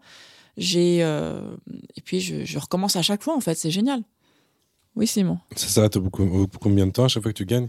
Que tu ben, en fait, euh, ce sont des cycles. Donc, euh, tu as euh, un cycle de, je crois que c'est 8 ans pour. euh, non, en, en jeu, en- oui, en temps réel. en temps, ah, en temps Parce que- réel. Alors, Bah voilà. Alors, tu as commencé à jouer avant la Pléiade alors, tu as des difficultés évidemment de, de- qui font que les malus sont plus ou moins horribles. Et euh, une colonie que tu installes, moi je mets euh, une heure pour euh, pour qu'elle- pour atteindre l'objectif, Mhm. sachant que je joue en très facile slash facile pour l'instant parce que je déteste être contrarié. Et euh, et donc après tu fais ça fois 6 ou 7 et ensuite tu as la bataille finale donc c'est la clairière finale, la colonie finale qui va devoir fermer le saut, qui va devoir tout préparer avant la grosse calamité. Ensuite, eh ben, tu as tes- toutes tes colonies, tu vas t'abriter chez la reine, la calamité passe et, euh, donc tu stockes euh, tout, ce que tu as pu euh, mettre de côté comme nourriture, tu débloques tes petits talents dans ton arbre de talent et hop, tu recommences un nouveau cycle et tu avances et à chaque fois tu débloques d'autres choses qui t'amènent euh, à foison de, de bâtiments incroyables. Tu peux construire des épées pour tes lézards pour qu'ils se battent entre eux. Enfin, c'est génial, c'est absolument génial. Parce qu'à chaque, du coup, à chaque fois, à chaque fin de cycle, tout est détruit et tu recommences à construire toutes tes colonies. Alors, les colonies d'avant, en fait, elles, elles disparaissent. Et donc, tu recommences à faire ton petit network de colonies. Donc, à chaque fois, tu construis un, un, un espèce d'étoile d'araignée de, de, de, de 8 colonies, il me semble. Et tu découvres la map petit à petit, sachant que la map que tu as découverte, elle est découverte euh, à jamais. Mais moi, ce que je trouve incroyable, c'est quand même effectivement cette civilisation que tu fais euh, grandir dans un milieu très hostile, mais tu arrives quand même au moment où tu décides si tu leur donnes des tartelettes aux fraises ou pas. Exactement, c'est- tout à fait merveilleux. Ça me, ça me réjouit. Oui, parce qu'à chaque fois, il y a dès qu'il y a un malus, euh, par exemple euh, une arrivée, une nuée de sauterelles, eh bien, selon la partie, soit tu vas pouvoir survivre à la sauterelle si chacun a des petites maisons, donc tu as des maisons à construire pour chaque race, donc ça c'est aussi très stylé, et chacun son architecture, ou alors c'est peut-être un petit imperméable qui va les sauver de la pluie, ou alors, euh, je sais pas moi, un, un petit thé ou une tisane, ou... C'est Paddington en fait. oui. Est-ce que c'est pas l'équilibre parfait entre le city builder et le jeu de, de fantasy SF Ah mais moi j'ai trouvé mon, j'ai trouvé mon jeu, j'ai j'ai ma maison. Marion, t'avais une question aussi. Ouais, euh, je comprenais pas bien euh, l'intérêt du dispositif euh, impatience de la reine euh, qui risque d'aller détruire tout ce que t'as fait par rapport au coup près euh, fin de cycle, en fait. Alors, euh, en fait, Euh, je, n'ai jamais atteint en fait l'impatience de la reine à 100%, mais en fait ça te rajoute une petite pression supplémentaire parce qu'en fait quand tu as des événements de clairière que tu découvres, tu as toujours de, les choix en fait moraux de ce que tu vas en faire. Par exemple un cimetière, est-ce que tu vas euh, récupérer tout ce que tu as trouvé, l'envoyer à la reine pour la rendre heureuse, ou est-ce que tu vas le garder pour toi, pour ta colonie? Et donc ça va jouer un petit peu sur la réputation. Et donc euh, en fait, il y a deux choses. Je pense que si tu énerves trop la reine, elle décide que tu es un bon à rien comme émissaire et que tu fais pas bien ton job. Donc du coup, ta, ta, ta, ta colonie, elle va la raser en disant euh, t'as fait de la merde. Et donc tu auras moins de bonus ensuite pour euh, avancer dans ton arbre de talent, qui est quand même le but principal euh, du jeu. Tu vois, c'est d'explorer le, le, le jeu à, son, son maximum. Parce que la calamité, elle arrive quoi qu'il quoi qu'il en soit. Donc soit tu as réussi à faire plein de colonies et donc tu as plein de, de, de ressources de côté, soit tu en as réussi que une ou deux et t'as pas beaucoup de ressources et puis bah il faut que tu recommences ça prendra plus de temps en fait. D'accord, on peut, on peut avoir euh, la reine qui vient tout raser et juste après la calamité qui arrive. Euh, bah si tu auras ton avant-dernier, oui oui oui. Mais après ça m'est pas encore arrivé parce que bah justement c'est pour ça que je joue en facile ou très facile pour pas être contrarié. Mais euh, parce que c'est un peu moi la reine en fait, tu vois. c'est moi qui m'impatiente. J'aime beaucoup ta façon de dire ne pas être contrarié. Euh, donc, euh, mais oui, oui, c'est vraiment une pression parce que la jauge de la reine augmente quoi qu'il arrive. Et en plus, tu as la jauge de la forêt qui, simple, qui, qui n'est pas contente parce que tu es en train de couper ses arbres et qui ne veut pas de toi, qui ne veut pas de bûcheron et qui, elle aussi, te rajoute des flots de plus en plus forts. Plus tu mets du temps à faire ta colonie, plus les trucs qui te tombent dessus sont horribles. Et c'est vraiment des choses euh, très compliquées. Hein. C'est genre euh, éradiquer ton stock de bois d'un coup ou euh, éteindre ta flamme et donc tout le monde meurt. Enfin, c'est. Ouais, c'est ça qui, c'est ce côté-là qui m'intéressait, c'est dans l'équilibre que tu dois, j'imagine, trouver entre exploiter les, les ressources euh, forestières, puisque c'est tout le temps dans une forêt, et en même temps, pas aller trop loin pour provoquer euh, la colère de cette forêt. de la, voilà, de la reine. De la reine. Et, euh, et, et plus tu prends ton temps aussi en disant ouais, je vais aller mollo mollo couper un bois etc. En non fait, parce qu'en fait plus le temps passe et plus en fait la nature s'excite et tu passes des stages en fait où tout devient de pire en pire. Les fléaux sont vraiment après atroces. Pareil pour les événements clairière, si tu prends trop de temps pour apaiser un cimetière, bah t'as des fantômes qui vont venir et qui vont terrasser en fait tes, tes habitants, tes harpies ou tes petits pauvres petits renards qui ne demandent qu'à te servir. En même temps, t'es un peu le, t'es un peu le méchant dans l'histoire. T'es la civilisation qui vient détruire un organisme vivant. euh, Bah oui, mais de bon, se- euh, de pour se défendre. la bonne Non, conscience, il faut jouer à Terra Nil. Ah mais bah là, c'est oui, pas non, mais c'est, je dis pas que c'est une mauvaise chose dans un Non, jeu. Dans la réalité, oui, mais dans Bah un non, jeu, surtout pas du avec tout. ton jeu du mois dernier, toi, euh, tu peux pas dire ça. Ah bah non, non, pas du tout. Dans un jeu, c'est super. Voilà, donc euh, c'est donc euh, fait par un studio polonais qui s'appelle Eremit Games et c'est que sur Windows et Non, euh, sur Xbox aussi. ah bon Ouais, en tout cas, c'est prévu. Si c'est pas Ah, encore sorti, bah c'est prévu sur Xbox Series et Xbox normal. D'accord. Bah, le jeu était déjà sorti en 2021, mais en early access et puis là sur Steam il est sorti donc en, en décembre et et tout le monde a des reviews dithyrambiques dessus. euh, Enfin, je ne peux me que vous le beaucoup envie conseiller. aussi, parce que je, suis comme toi, je déteste aller dans les parties longues euh, Ah mais oui, mais c'est horrible. et là de se dire que tu recommences à chaque fois de zéro, c'est trop bien. Ah mais, mais c'est mon rêve. Voilà. Venez me rejoindre dans mon rêve. Eh bien, merci beaucoup, Ariane, pour cette belle découverte. Allez découvrir le rêve d'Ariane. Allez tester le rêve d'Ariane. Il est dans le Game Pass, apparemment, ouais, c'est ça. Il est bien sur Xbox. Pardon. Et c'est maintenant à mon tour de vous parler de Smooshy Come Home. Champignon marron, mon champignon, si bon mon champignon, nous danserons sous les liserons. Aujourd'hui, je voulais vous parler de mon intoxication alimentaire. Sachez qu'on enregistre un lundi et que je me remets tout juste d'un week-end passé à vomir et à grelotter de fièvre dans mon bain. Euh, je pensais que c'était dû à ce suspicieux poisson à l'orange consommé en fin de semaine, mais non, je pense avoir trouvé le véritable coupable. C'est mon jeu de ce mois-ci, Smooshy Come Home. L'histoire d'un petit champignon si toxique que j'en ai eu la gerbe, mais laissez-moi vous donner un peu plus de détails. Sur le jeu, bien sûr, pas sur mes vomissements. Je pense que vous avez eu assez d'indigestion et de crise de foie après les fêtes pour être des experts là-dessus sans mon aide. Smooshy Come Home, c'est donc l'histoire de Smooshy, un petit champignon mignon qui ne danse pas sous les liserons comme ceux dont Anne Sylvestre chantait les aventures en introduction. Non, Smooshy vit sur une petite île, un peu chiante, avec ses trois frères, Mouchot, Oumi et Michou, qui ne tient pas de cabaret. hein. Tous des champignons, donc.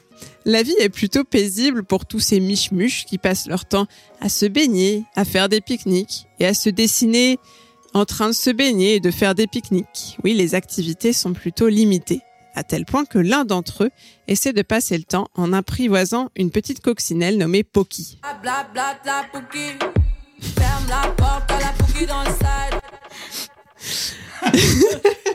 Ok, Ok. ok.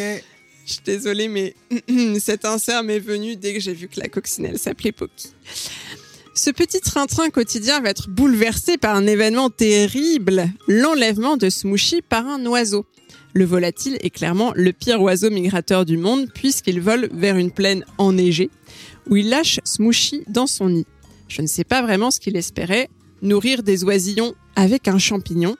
Euh, ce plan de diversification alimentaire ne rencontre en tout cas aucun succès puisque Smooshy se barre vite fait bien fait du nid pour essayer de rentrer chez lui. Problème, à vol d'oiseau, ça ne faisait pas si loin. À bond de champignons, ça fait une trotte et Smooshy ne connaît même pas le chemin. Il va donc devoir parcourir la forêt en espérant retrouver son île, ses frères et son quotidien plus répétitif que le jour de la marmotte. La dite forêt fera sans doute pleurer de joie les nostalgiques de la Nintendo 64 avec ses graphismes d'un autre âge où 3 pixels font un caillou et 4 une fleur. Elle est aussi le triste reflet des désastreux effets du réchauffement climatique puisqu'on y passe en quelques minutes de l'hiver au printemps, à l'automne et à l'été. On y trouve des petites créatures hippies pas toujours identifiables qui ont toutes l'air plus ou moins droguées à des substances diverses, cristaux, nectar, baies ou glands de toutes sortes. Si vous doutez de mon interprétation, sachez qu'un genre d'homme-poisson déclare à Smooshy The forest is the chilliest dude ever. Et un autre pense que le feu lui parle et est son ami. Les principales missions de Smooshy consisteront souvent à satisfaire les addictions de ces créatures en échange d'objets et d'indices de toutes sortes pour se sortir de cette forêt de camés. Comment va-t-il pouvoir faire tout cela, me direz-vous? Oh, eh bien, il va parcourir la nature, résoudre des petits puzzles naturels pour récolter des noix magiques, utiliser une feuille qu'il tient au-dessus de sa tête et des courants d'air pour planer, escalader en essayant de préserver sa petite jauge de vitalité circulaire, obtenir des boosts auprès d'esprits de la nature, ramasser des petits cristaux verts. Tiens, mais c'est fou, ça ne vous rappelle pas quelque chose? Ne manquerait plus qu'un chaudron pour cuisiner. Et nous voilà dans une parfaite imitation de Zelda, scénario, graphisme, gameplay agréable et originalité en moins.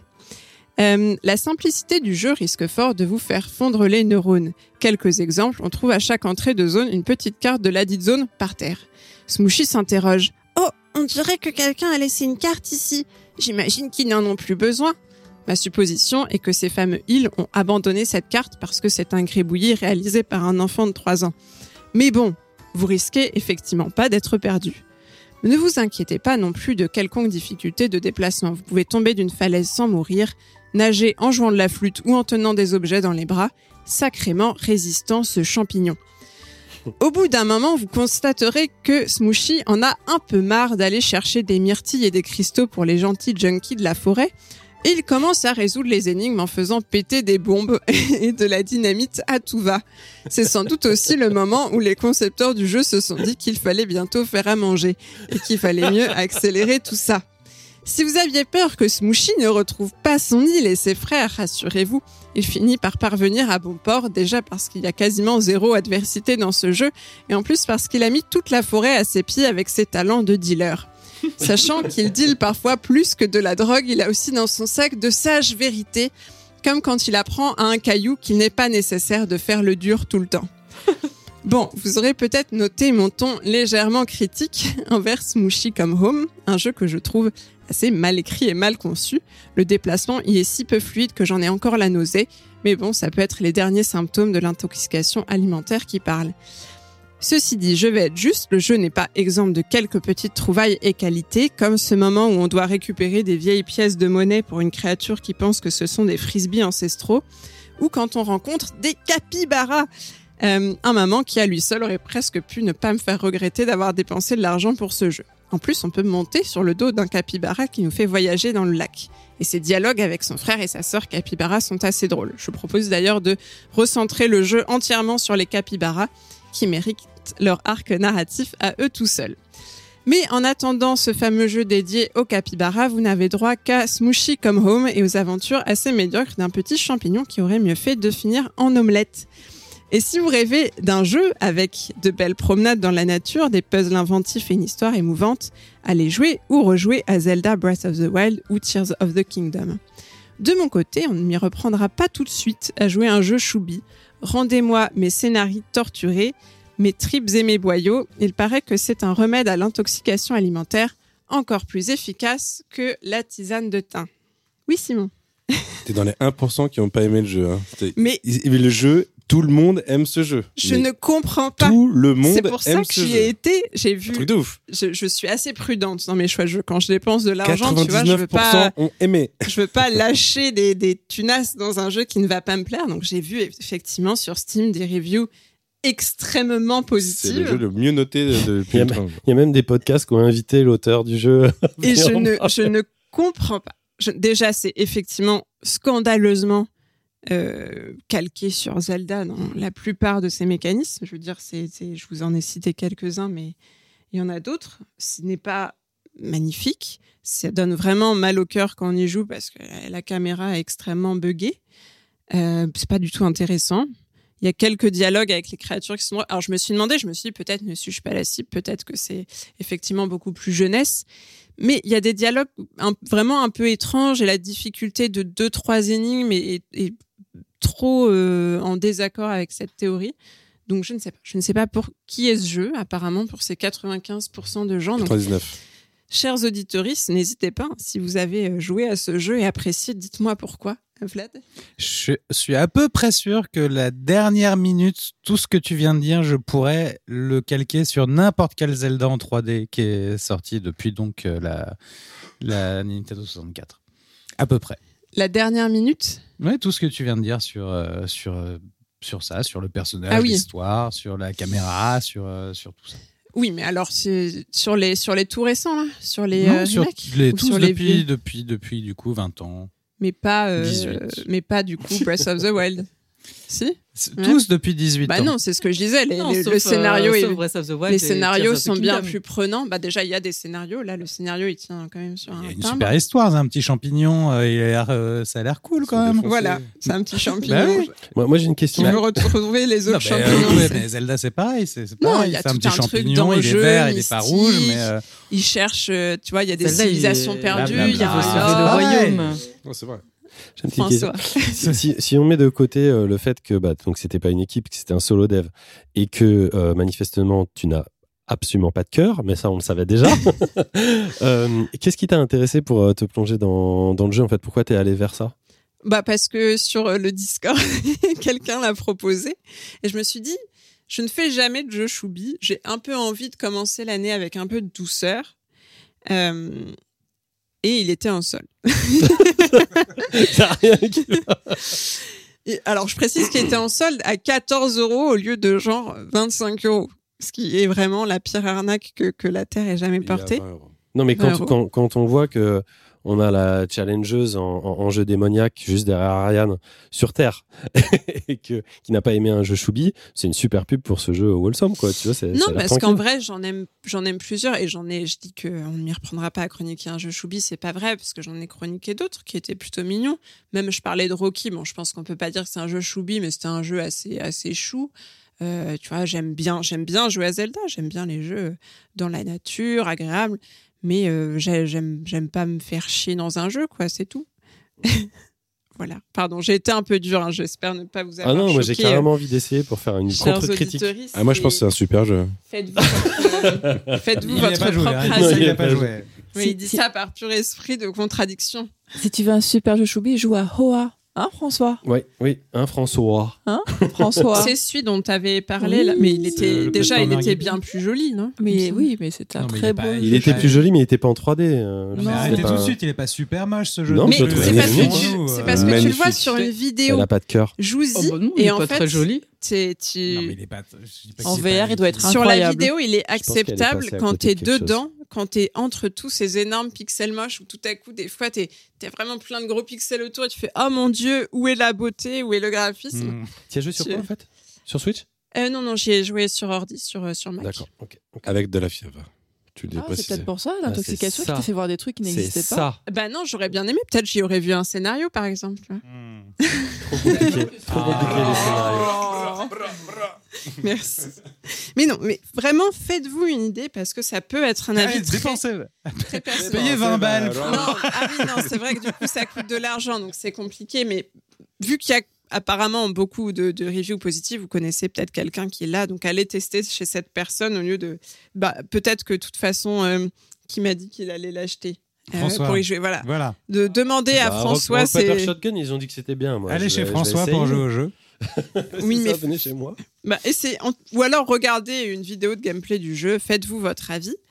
Mais je serais curieuse euh, de les avoir pour le prochain Pulp parce que vraiment, je, je ne- je ne comprends pas cette, euh, cette euh, différence entre la vaste majorité et moi.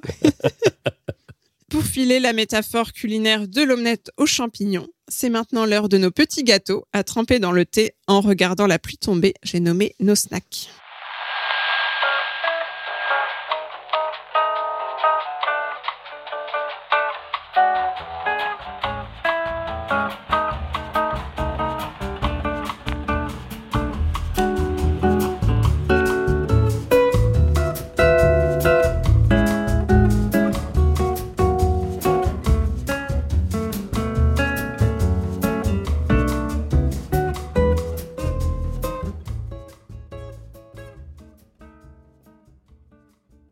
Marion, tu vas ouvrir le bal avec un visual novel rétro à souhait. Exactement. Euh, mon snack, c'est Life After Magic. C'est un petit jeu de rôle gratuit qui se concentre sur la question du Happily Ever After des Magical Girls, ces jeunes lycéennes ou collégiennes qui ont des pouvoirs magiques qui leur permettent de protéger le monde des forces du mal, à l'instar de la petite troupe derrière Sailor Moon. C'est un jeu d'ailleurs totalement inspiré de Sailor Moon et qui ne s'en cache pas. Euh, en l'occurrence, on incarne une jeune fille de 22 ans qui était plus connue dans son adolescence sous le nom de Princess Sentinel Starlight, la leader du groupe des Sentinelles de la Justice, qui a sauvé l'humanité à de nombreuses reprises quand elles étaient au lycée, euh, mais devaient garder leur identité secrète. Et euh, donc nos Sentinelles de la Justice ont fini par l'emporter contre une reine démoniaque. Quelques années après cette victoire, on est le 20 décembre 1999, dix jours avant l'an 2000, qui a un petit moment maintenant. Et le happily ever after de notre héroïne n'est pas très joyeux, c'est en fait un retour à la réalité assez déprimant, parce que comme elle était occupée à sauver le monde au lycée, ses notes n'ont pas suivi. Elle a fini par lâcher ses études. Elle a un job de vendeuse dans une boutique de cosmétiques qui ne lui plaît pas vraiment, parce qu'elle a jamais réfléchi à ce qu'elle pouvait faire d'autre. Elle peut pas vraiment mettre leader d'un groupe de Magical Girls sur son CV. Elle a du mal à payer son loyer. Elle a perdu contact avec son groupe de sentinelles du lycée parce que maintenir les amitiés une fois adulte, c'est compliqué. Elle a plus vraiment de but dans sa vie. Bref. Euh, elle était euh, à son pic d'accomplissement quand elle avait 15 ans, mais depuis c'est la descente et tout ce qu'elle a gardé de l'époque, c'est son petit chat Alistair qui parle et qui vient de l'espace. C'est mignon Bah, quand même. déjà c'est pas c'est mal. déjà cool. Ah, moi, C'est déjà pas mal. Mais un jour, donc le 20 décembre 1999, elle va travailler dans son magasin de cosmétiques et son manager lui dit qu'il reçoive une mystérieuse célébrité dans le magasin qui s'avère n'être autre que son ancienne numéro 2 qui, elle, a choisi de révéler son identité au monde, choix que notre héroïne réprouve, est devenue célèbre, a plein d'argent et vient de lancer une ligne de maquillage spéciale Magical Girls.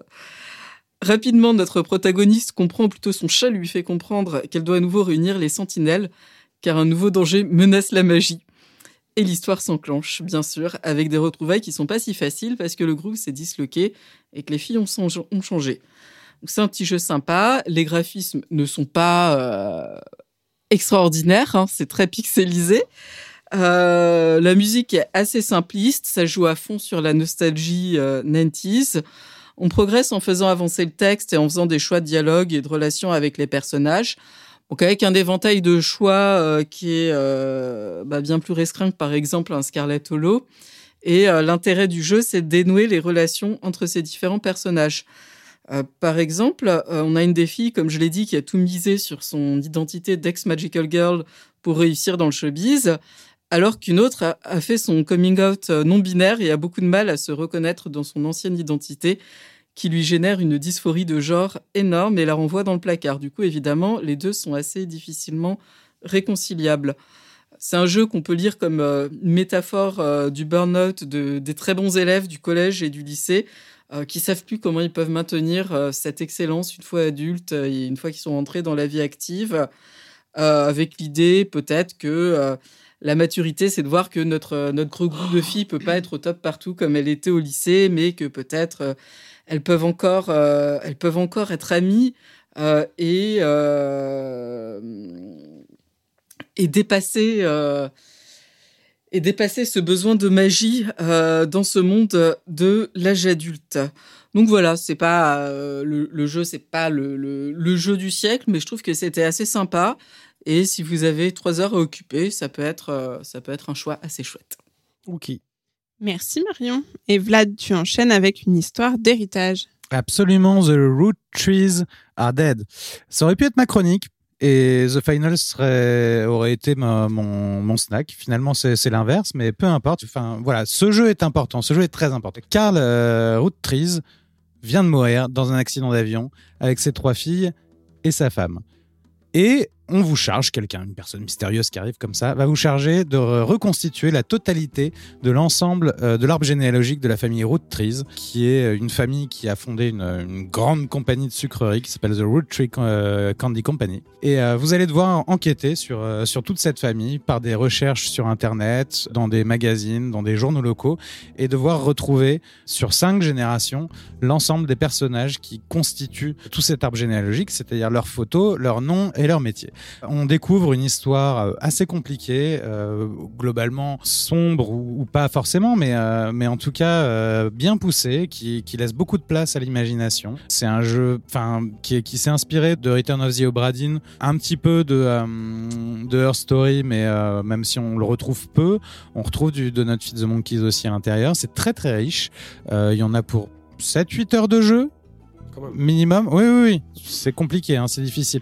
Il y a deux petites options euh, de, j'allais dire, d'accessibilité, on va dire, de, de- pour être moins contrarié, comme euh, apparemment, euh, euh, qui permettent de, de progresser un peu plus facilement. Mais c'est absolument passionnant. Euh, tout est bien foutu dedans, c'est hyper intelligent. Les rapports entre, euh, il y a quoi, il y a une centaine de personnages dans cette histoire quand même, dont il va falloir retrouver, euh, retrouver les noms. Euh, c'est super bien foutu, c'est super bien pensé. Si vous aimez les, jeux d'énigmes, c'est à tout moment passionnant, quoi. C'est super bien fait et c'est ultra simple. En fait, c'est juste vous regardez une table du dessus et vous avez votre grand arbre généalogique euh, vu comme ça et que vous allez devoir remplir en consultant un petit ordinateur qui est sur le côté et sur lequel vous allez faire des recherches euh, sur internet, quoi, en gros. Et euh, enfin, c'est c'est une formule qui, qui fonctionne à fond et c'est gratuit, c'est totalement gratuit et c'est dans votre navigateur. Donc c'est pour tout le monde. Il n'y a pas de, il y a pas de téléchargement, il n'y a pas de de- d'OS, il y a, y a rien du tout. En flash. Mm, Bah non, c'est c'est Unity, mais ça sauvegarde quand même. si vous fer- si vous fermez votre navigateur, ça a sauvegardé quand même. On est au 21e Ah ouais siècle. Eh oui. Même si des cookies. Eh oui. Tu... Non, mais tu rigoles, mais j'avais posé la question. Alors ça, je n'ai pas essayé. question. Je n'ai pas essayé ça. Non, mais sur, sur 8 heures, je me suis dit, comment Ne tu le fais sur pas, un truc en. Bah, navigateur bah, et tout non, hein. bah, euh, Avec juste ta mémoire, ça marche pas. Accept the cookies. Ok. Merci Vlad. Mais jouez-y, hein, vraiment jouez-y, c'est c'est super bien. C'est vraiment super bien. Jouez-y. Jouez-y. Merci. Vraiment jouez-y. Choisis quelle Josette. Et il est maintenant l'heure de passer au dernier segment de cette émission, à savoir les quartiers libres, nos super recos hors jeux vidéo.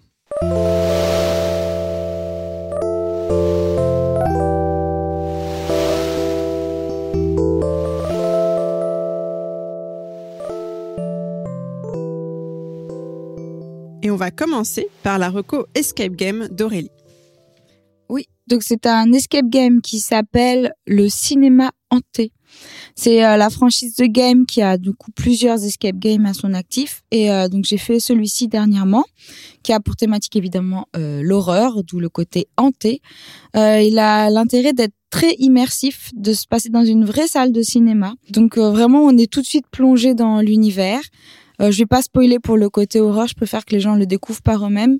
Donc c'est un très bon escape game avec une bonne part d'exploration, de réflexion, une très bonne mise en scène. euh, on perd un peu nos repères. Il y a, y, a, y a vraiment euh, entre guillemets un respect du joueur. Euh, c'est de 3 à 5 joueurs. Ça coûte une trentaine d'euros. C'est à Paris. Euh, et je recommande tout simplement pour ceux qui ont les moyens et qui sont du coin. euh, c'est un escape game de très bon goût et qui est à faire. Merci Aurélie. de très bon goût. Ariane, toi aussi, tu voulais nous parler d'escape game. Tout à fait. J'ai euh, découvert le week-end dernier un, un, un escape game qui s'appelle le Donjon. Et c'est génial parce qu'en fait, dès qu'on s'inscrit, le jeu, le, le jeu de rôle commence un petit peu, on reçoit un SMS très mystérieux qui nous dit de nous retrouver à l'angle de la rue de Malte et du faubourg du Temple. Et donc, en fait, c'est un escape game qui commence à l'extérieur, dans les rues de Paris, et qui finit dans un endroit caché euh, près de la place de la République, donc à Paris, dans le thème euh, médiéval, où ils ont plusieurs expériences. Et en fait, c'est un escape game extrêmement réussi. On doit même euh, s'habiller un petit peu. Donc, il y, a- pas mal de jeux de rôle, et, et c'est spécialisé, en fait, dans les énigmes, euh, le décor, et un décor qui bouge, en fait. Donc ça, c'est génial parce que moi j'ai- j'aime bien les escape games où il y a des pièces où il faut, ouvrir les tiroirs mais j'aime encore plus quand tu as des placards qui s'ouvrent où faut aller à quatre pattes dans un trou et en fait euh, tout bouge tout le temps autour de toi. Et donc euh, je vous recommande fortement euh, d'aller tester le donjon. Ils ont euh, cinq, euh, cinq scénarios qui varient entre difficile normal à difficile horrifique. Donc le plus facile, c'est les amants maudits et ensuite ça finit avec la crypte. Euh, donc tout est médiéval euh, et c'est extrêmement bien décoré et c'était absolument génial. Voilà, je vous recommande chaudement. Merci Ariane. François, toi, c'est un film que tu nous emmènes voir. Oui, moi j'ai été voir La Zone d'intérêt. C'est un film du réalisateur britannique Jonathan Glazer qu'on connaît pour euh, Birth, euh, Under the Skin, qui va sortir le 31 janvier et que j'ai pu euh, voir en avant-première. Si vous ne le savez pas encore, c'est un film glaçant à l'affiche et au titre euh, pertinent, euh, qui raconte l'histoire de la famille du commandant d'Auschwitz, euh, Rudolf Hoss, et sa femme Hedwig, lesquels s'efforcent de construire une vie de rêve pour leur famille dans une maison avec jardin, juste en bordure du camp de concentration, il y a 80 ans aujourd'hui. C'est évidemment sidérant et anxiogène. C'est aussi un objet de cinéma qui crie sa contemporanéité euh, autant dans sa forme que dans son sujet. Euh, avec une touche ultra réaliste, le film en fait explore les, limites de l'humanité en nous caressant d'une main et en nous écorchant de l'autre et reste tout à fait visible pour les âmes les plus sensibles, ce qui le rend d'autant plus euh, prégnant. La main du réalisateur sur nos yeux est complètement suffocante. On regarde, on entend et on ressent les percussions malades de la superficialité et de l'essentiel, d'un instinct de survie et de l'extinction de l'âme. Une sorte d'orange mécanique qu'on aurait mélangé avec le, le ruban blanc d'Anneke, pour ceux qui connaissent, et aux téléréalités de notre époque. C'est utile, c'est puissant, c'est évidemment dérangeant. Et vous savez désormais pourquoi euh, vous irez voir ce film, qui est le grand prix euh, du Festival de Cannes de cette année. Prévoyez quand même un petit peu de chaleur humaine à la sortie, histoire de, de partager. Des amis, tout ça, ça peut servir. Et toi, Béné, c'est quoi ton quartier Alors, Marocco du jour, c'est une trilogie au nom obscur, Gormenghast, euh, exhumée du fin fond des années 50. On remonte même en 1946 pour le premier tome. Cette petite merveille est parvenue à mes yeux grâce au conseil éclairé d'un ami, Raphaël, que je salue même s'il n'écoute pas du tout ce podcast, mais il devrait. Euh, bref, Gormenghast, donc, c'est une trilogie, mais c'est aussi un château. Un château labyrinthe décrépit, qui est presque le personnage central du récit.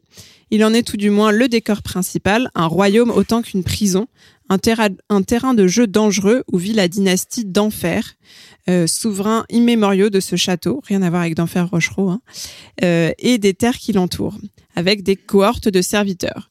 On suit la destinée de ces personnages torturés, écrasés par le poids des traditions qui répètent à l'infini des rites immémoriaux dont ils ont perdu le sens.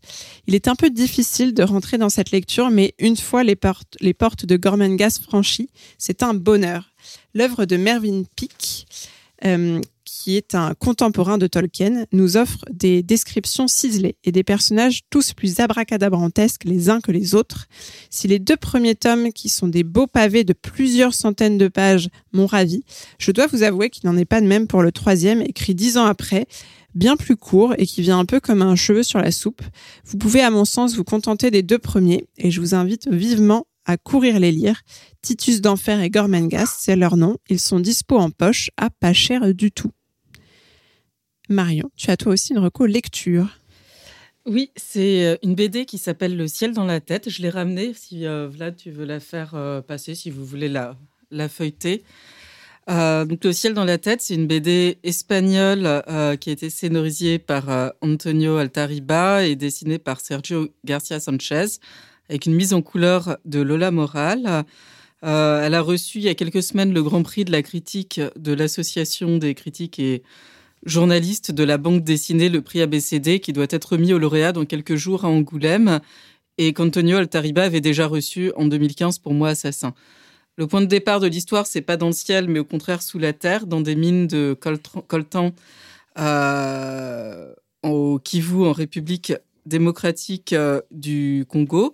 Le coltan, c'est un minerai qui est utilisé pour faire des équipements électroniques type euh, téléphone portable ou dans l'aéronautique pour faire des, réacteurs euh, et qui est au cœur d'un conflit qui a déjà fait des milliers de morts en République démocratique du Congo où des enfants sont exploités pour l'extraire illégalement dans des conditions de travail atroces avec la complicité de milices locales armées. Donc, la BD commence dans ces mines et euh, on y suit un petit garçon de, de 12 ans, Nivek, qui est sauvé d'un éboulement par son ami Joseph, qui manque de se faire exécuter pour cela parce qu'il n'a pas le droit de quitter son poste et le garde lui rappelle que sa vie vaut moins que le, minerai que ses enfants essaient d'extraire toute la journée. Plutôt que de laisser l'exécution se faire, Nivek saute à la gorge du garde et l'égorge. Et on commence ainsi une odyssée en sept chapitres. Nivek devient un enfant soldat qu'on fera se droguer et qui on fera tuer sa famille, manger les seins de sa mère, qu'on entraînera à tuer, piller, violer. Rapidement, il prend la fuite vers l'Europe et l'ouvrage retrace son périple à travers la jungle, la savane, le désert, euh, l'esclavage en Libye, le rafio rafistolé sur lequel les migrants s'entassent en surnombre pour traverser la Méditerranée et finalement l'Europe. Donc l'histoire est complètement horrible, même s'il y a quelques moments plus légers quand même. Euh, et à côté de ça, j'ai trouvé que le dessin était absolument incroyable, avec un trait très stylisé qui déforme les perspectives et, les proportions, et euh, d'une manière qui, euh, pour moi, sert très justement le, récit, avec un petit côté Picasso parfois, tendance, tendance Guernica, et un découpage et une mise en scène très, très dynamique et très inventif. Donc on peut pas dire que la BD soit, soit facile à lire euh, et soit pour tout public, mais euh, visuellement j'ai trouvé ça splendide.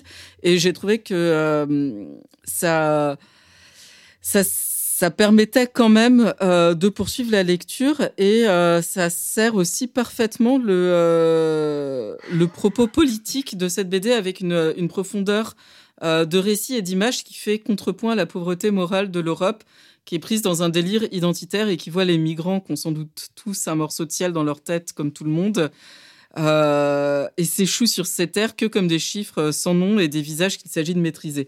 Je spoile pas la fin, mais on peut se douter qu'elle n'est pas des plus, des plus réjouissantes.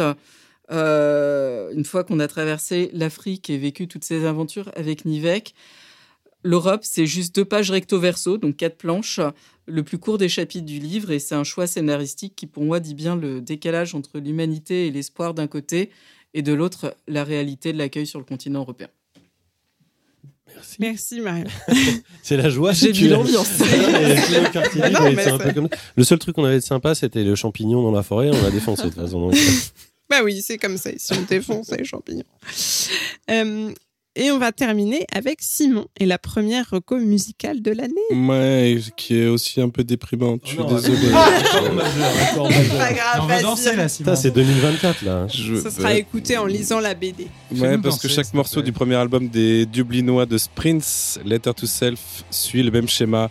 Un début dans le noir, plongé dans la solitude. La dépression est partout dans ce monde qui s'effondre sur lui-même. Puis soudain, l'explosion. Tout n'est pas perdu. Il reste un espoir et il s'exprime par des guitares saturées et la voix sublime et déchirée de Carla Chubb, la leader du groupe. Ce premier album, Letter to Self, est la catharsis qu'il vous faut, vous faut, pardon. Et si vous avez comme moi l'impression que vous êtes fait enfiler toute l'année dernière, ça va vous faire beaucoup de bien. Shaking the Hands que je vous propose en fin d'épisode est mon morceau préféré depuis vraiment très longtemps, depuis plusieurs années. Et Sprints joue, vous avez de la chance, oh, je finis par un truc positif, à Rennes le 8 février, à Mérignac le 9 et à Paris le 10. Et j'y vais, ça va être trop bien, ouais Prenez vos places pour y aller avec Simon. Le disque quoi Février, tout est février, parce que oui, pardon, je- c'était pas, c'était pas 2024. Eh bien, merci beaucoup Simon. Euh, et ça nous emmène à la fin de cet épisode 70. Avant de se quitter et de vous laisser aller faire semblant de respecter les derniers jours du Dry January, quelques remerciements à la super équipe de la Pléiade. Tout d'abord, toujours au top. Merci donc à nos chroniqueuses Marion, François, Ariane, Simon, Vladimir, Aurélie. Merci aussi à notre Master Chief Thibaut, qui était aussi chroniqueur d'ailleurs à cet épisode, et à Calden pour son aide sur la communication de la Pléiade. D'ici le prochain épisode, n'oubliez pas de nous suivre sur les réseaux sociaux, Twitter, X, pardon, Facebook, Instagram, Discord, YouTube, on est partout. Si vous aimez nous entendre blablater tous les mois, vous pouvez nous laisser des petites étoiles sur votre appli de podcast favorite. Elles vont être là encore mieux que si vous les gardiez dans votre poche. Merci enfin à vous, chers auditeurs. On se quitte sur Shaking Their Hands de Sprints, qui est le titre préféré de Simon Ah, c'est depuis des années, Tous les temps. de tous les temps. Et on vous dit, Waterworld et Happy Feet. et on vous dit à bientôt dans vos oreilles et dans nos cœurs. Merci, Ciao tout le monde. Ciao. Salut.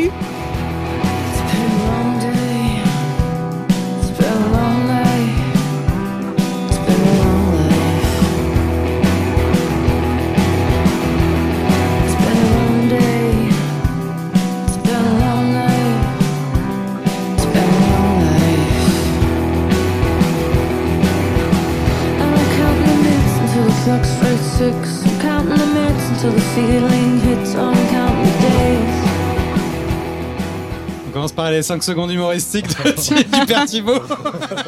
Attendez, écoutez cette chanson, elle est super. C'est Sandar et Poubelle.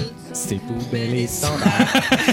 Et on, en, pa- on en parle de Rachida Dati, ministre des jeux vidéo Ah ouais, ça suffit, hein, ça suffit maintenant. on a réarmé la culture, là, je pense. Ah armé. on l'a bien armé là. On l'a armé avec un pistolet à mousse expansive. je crois.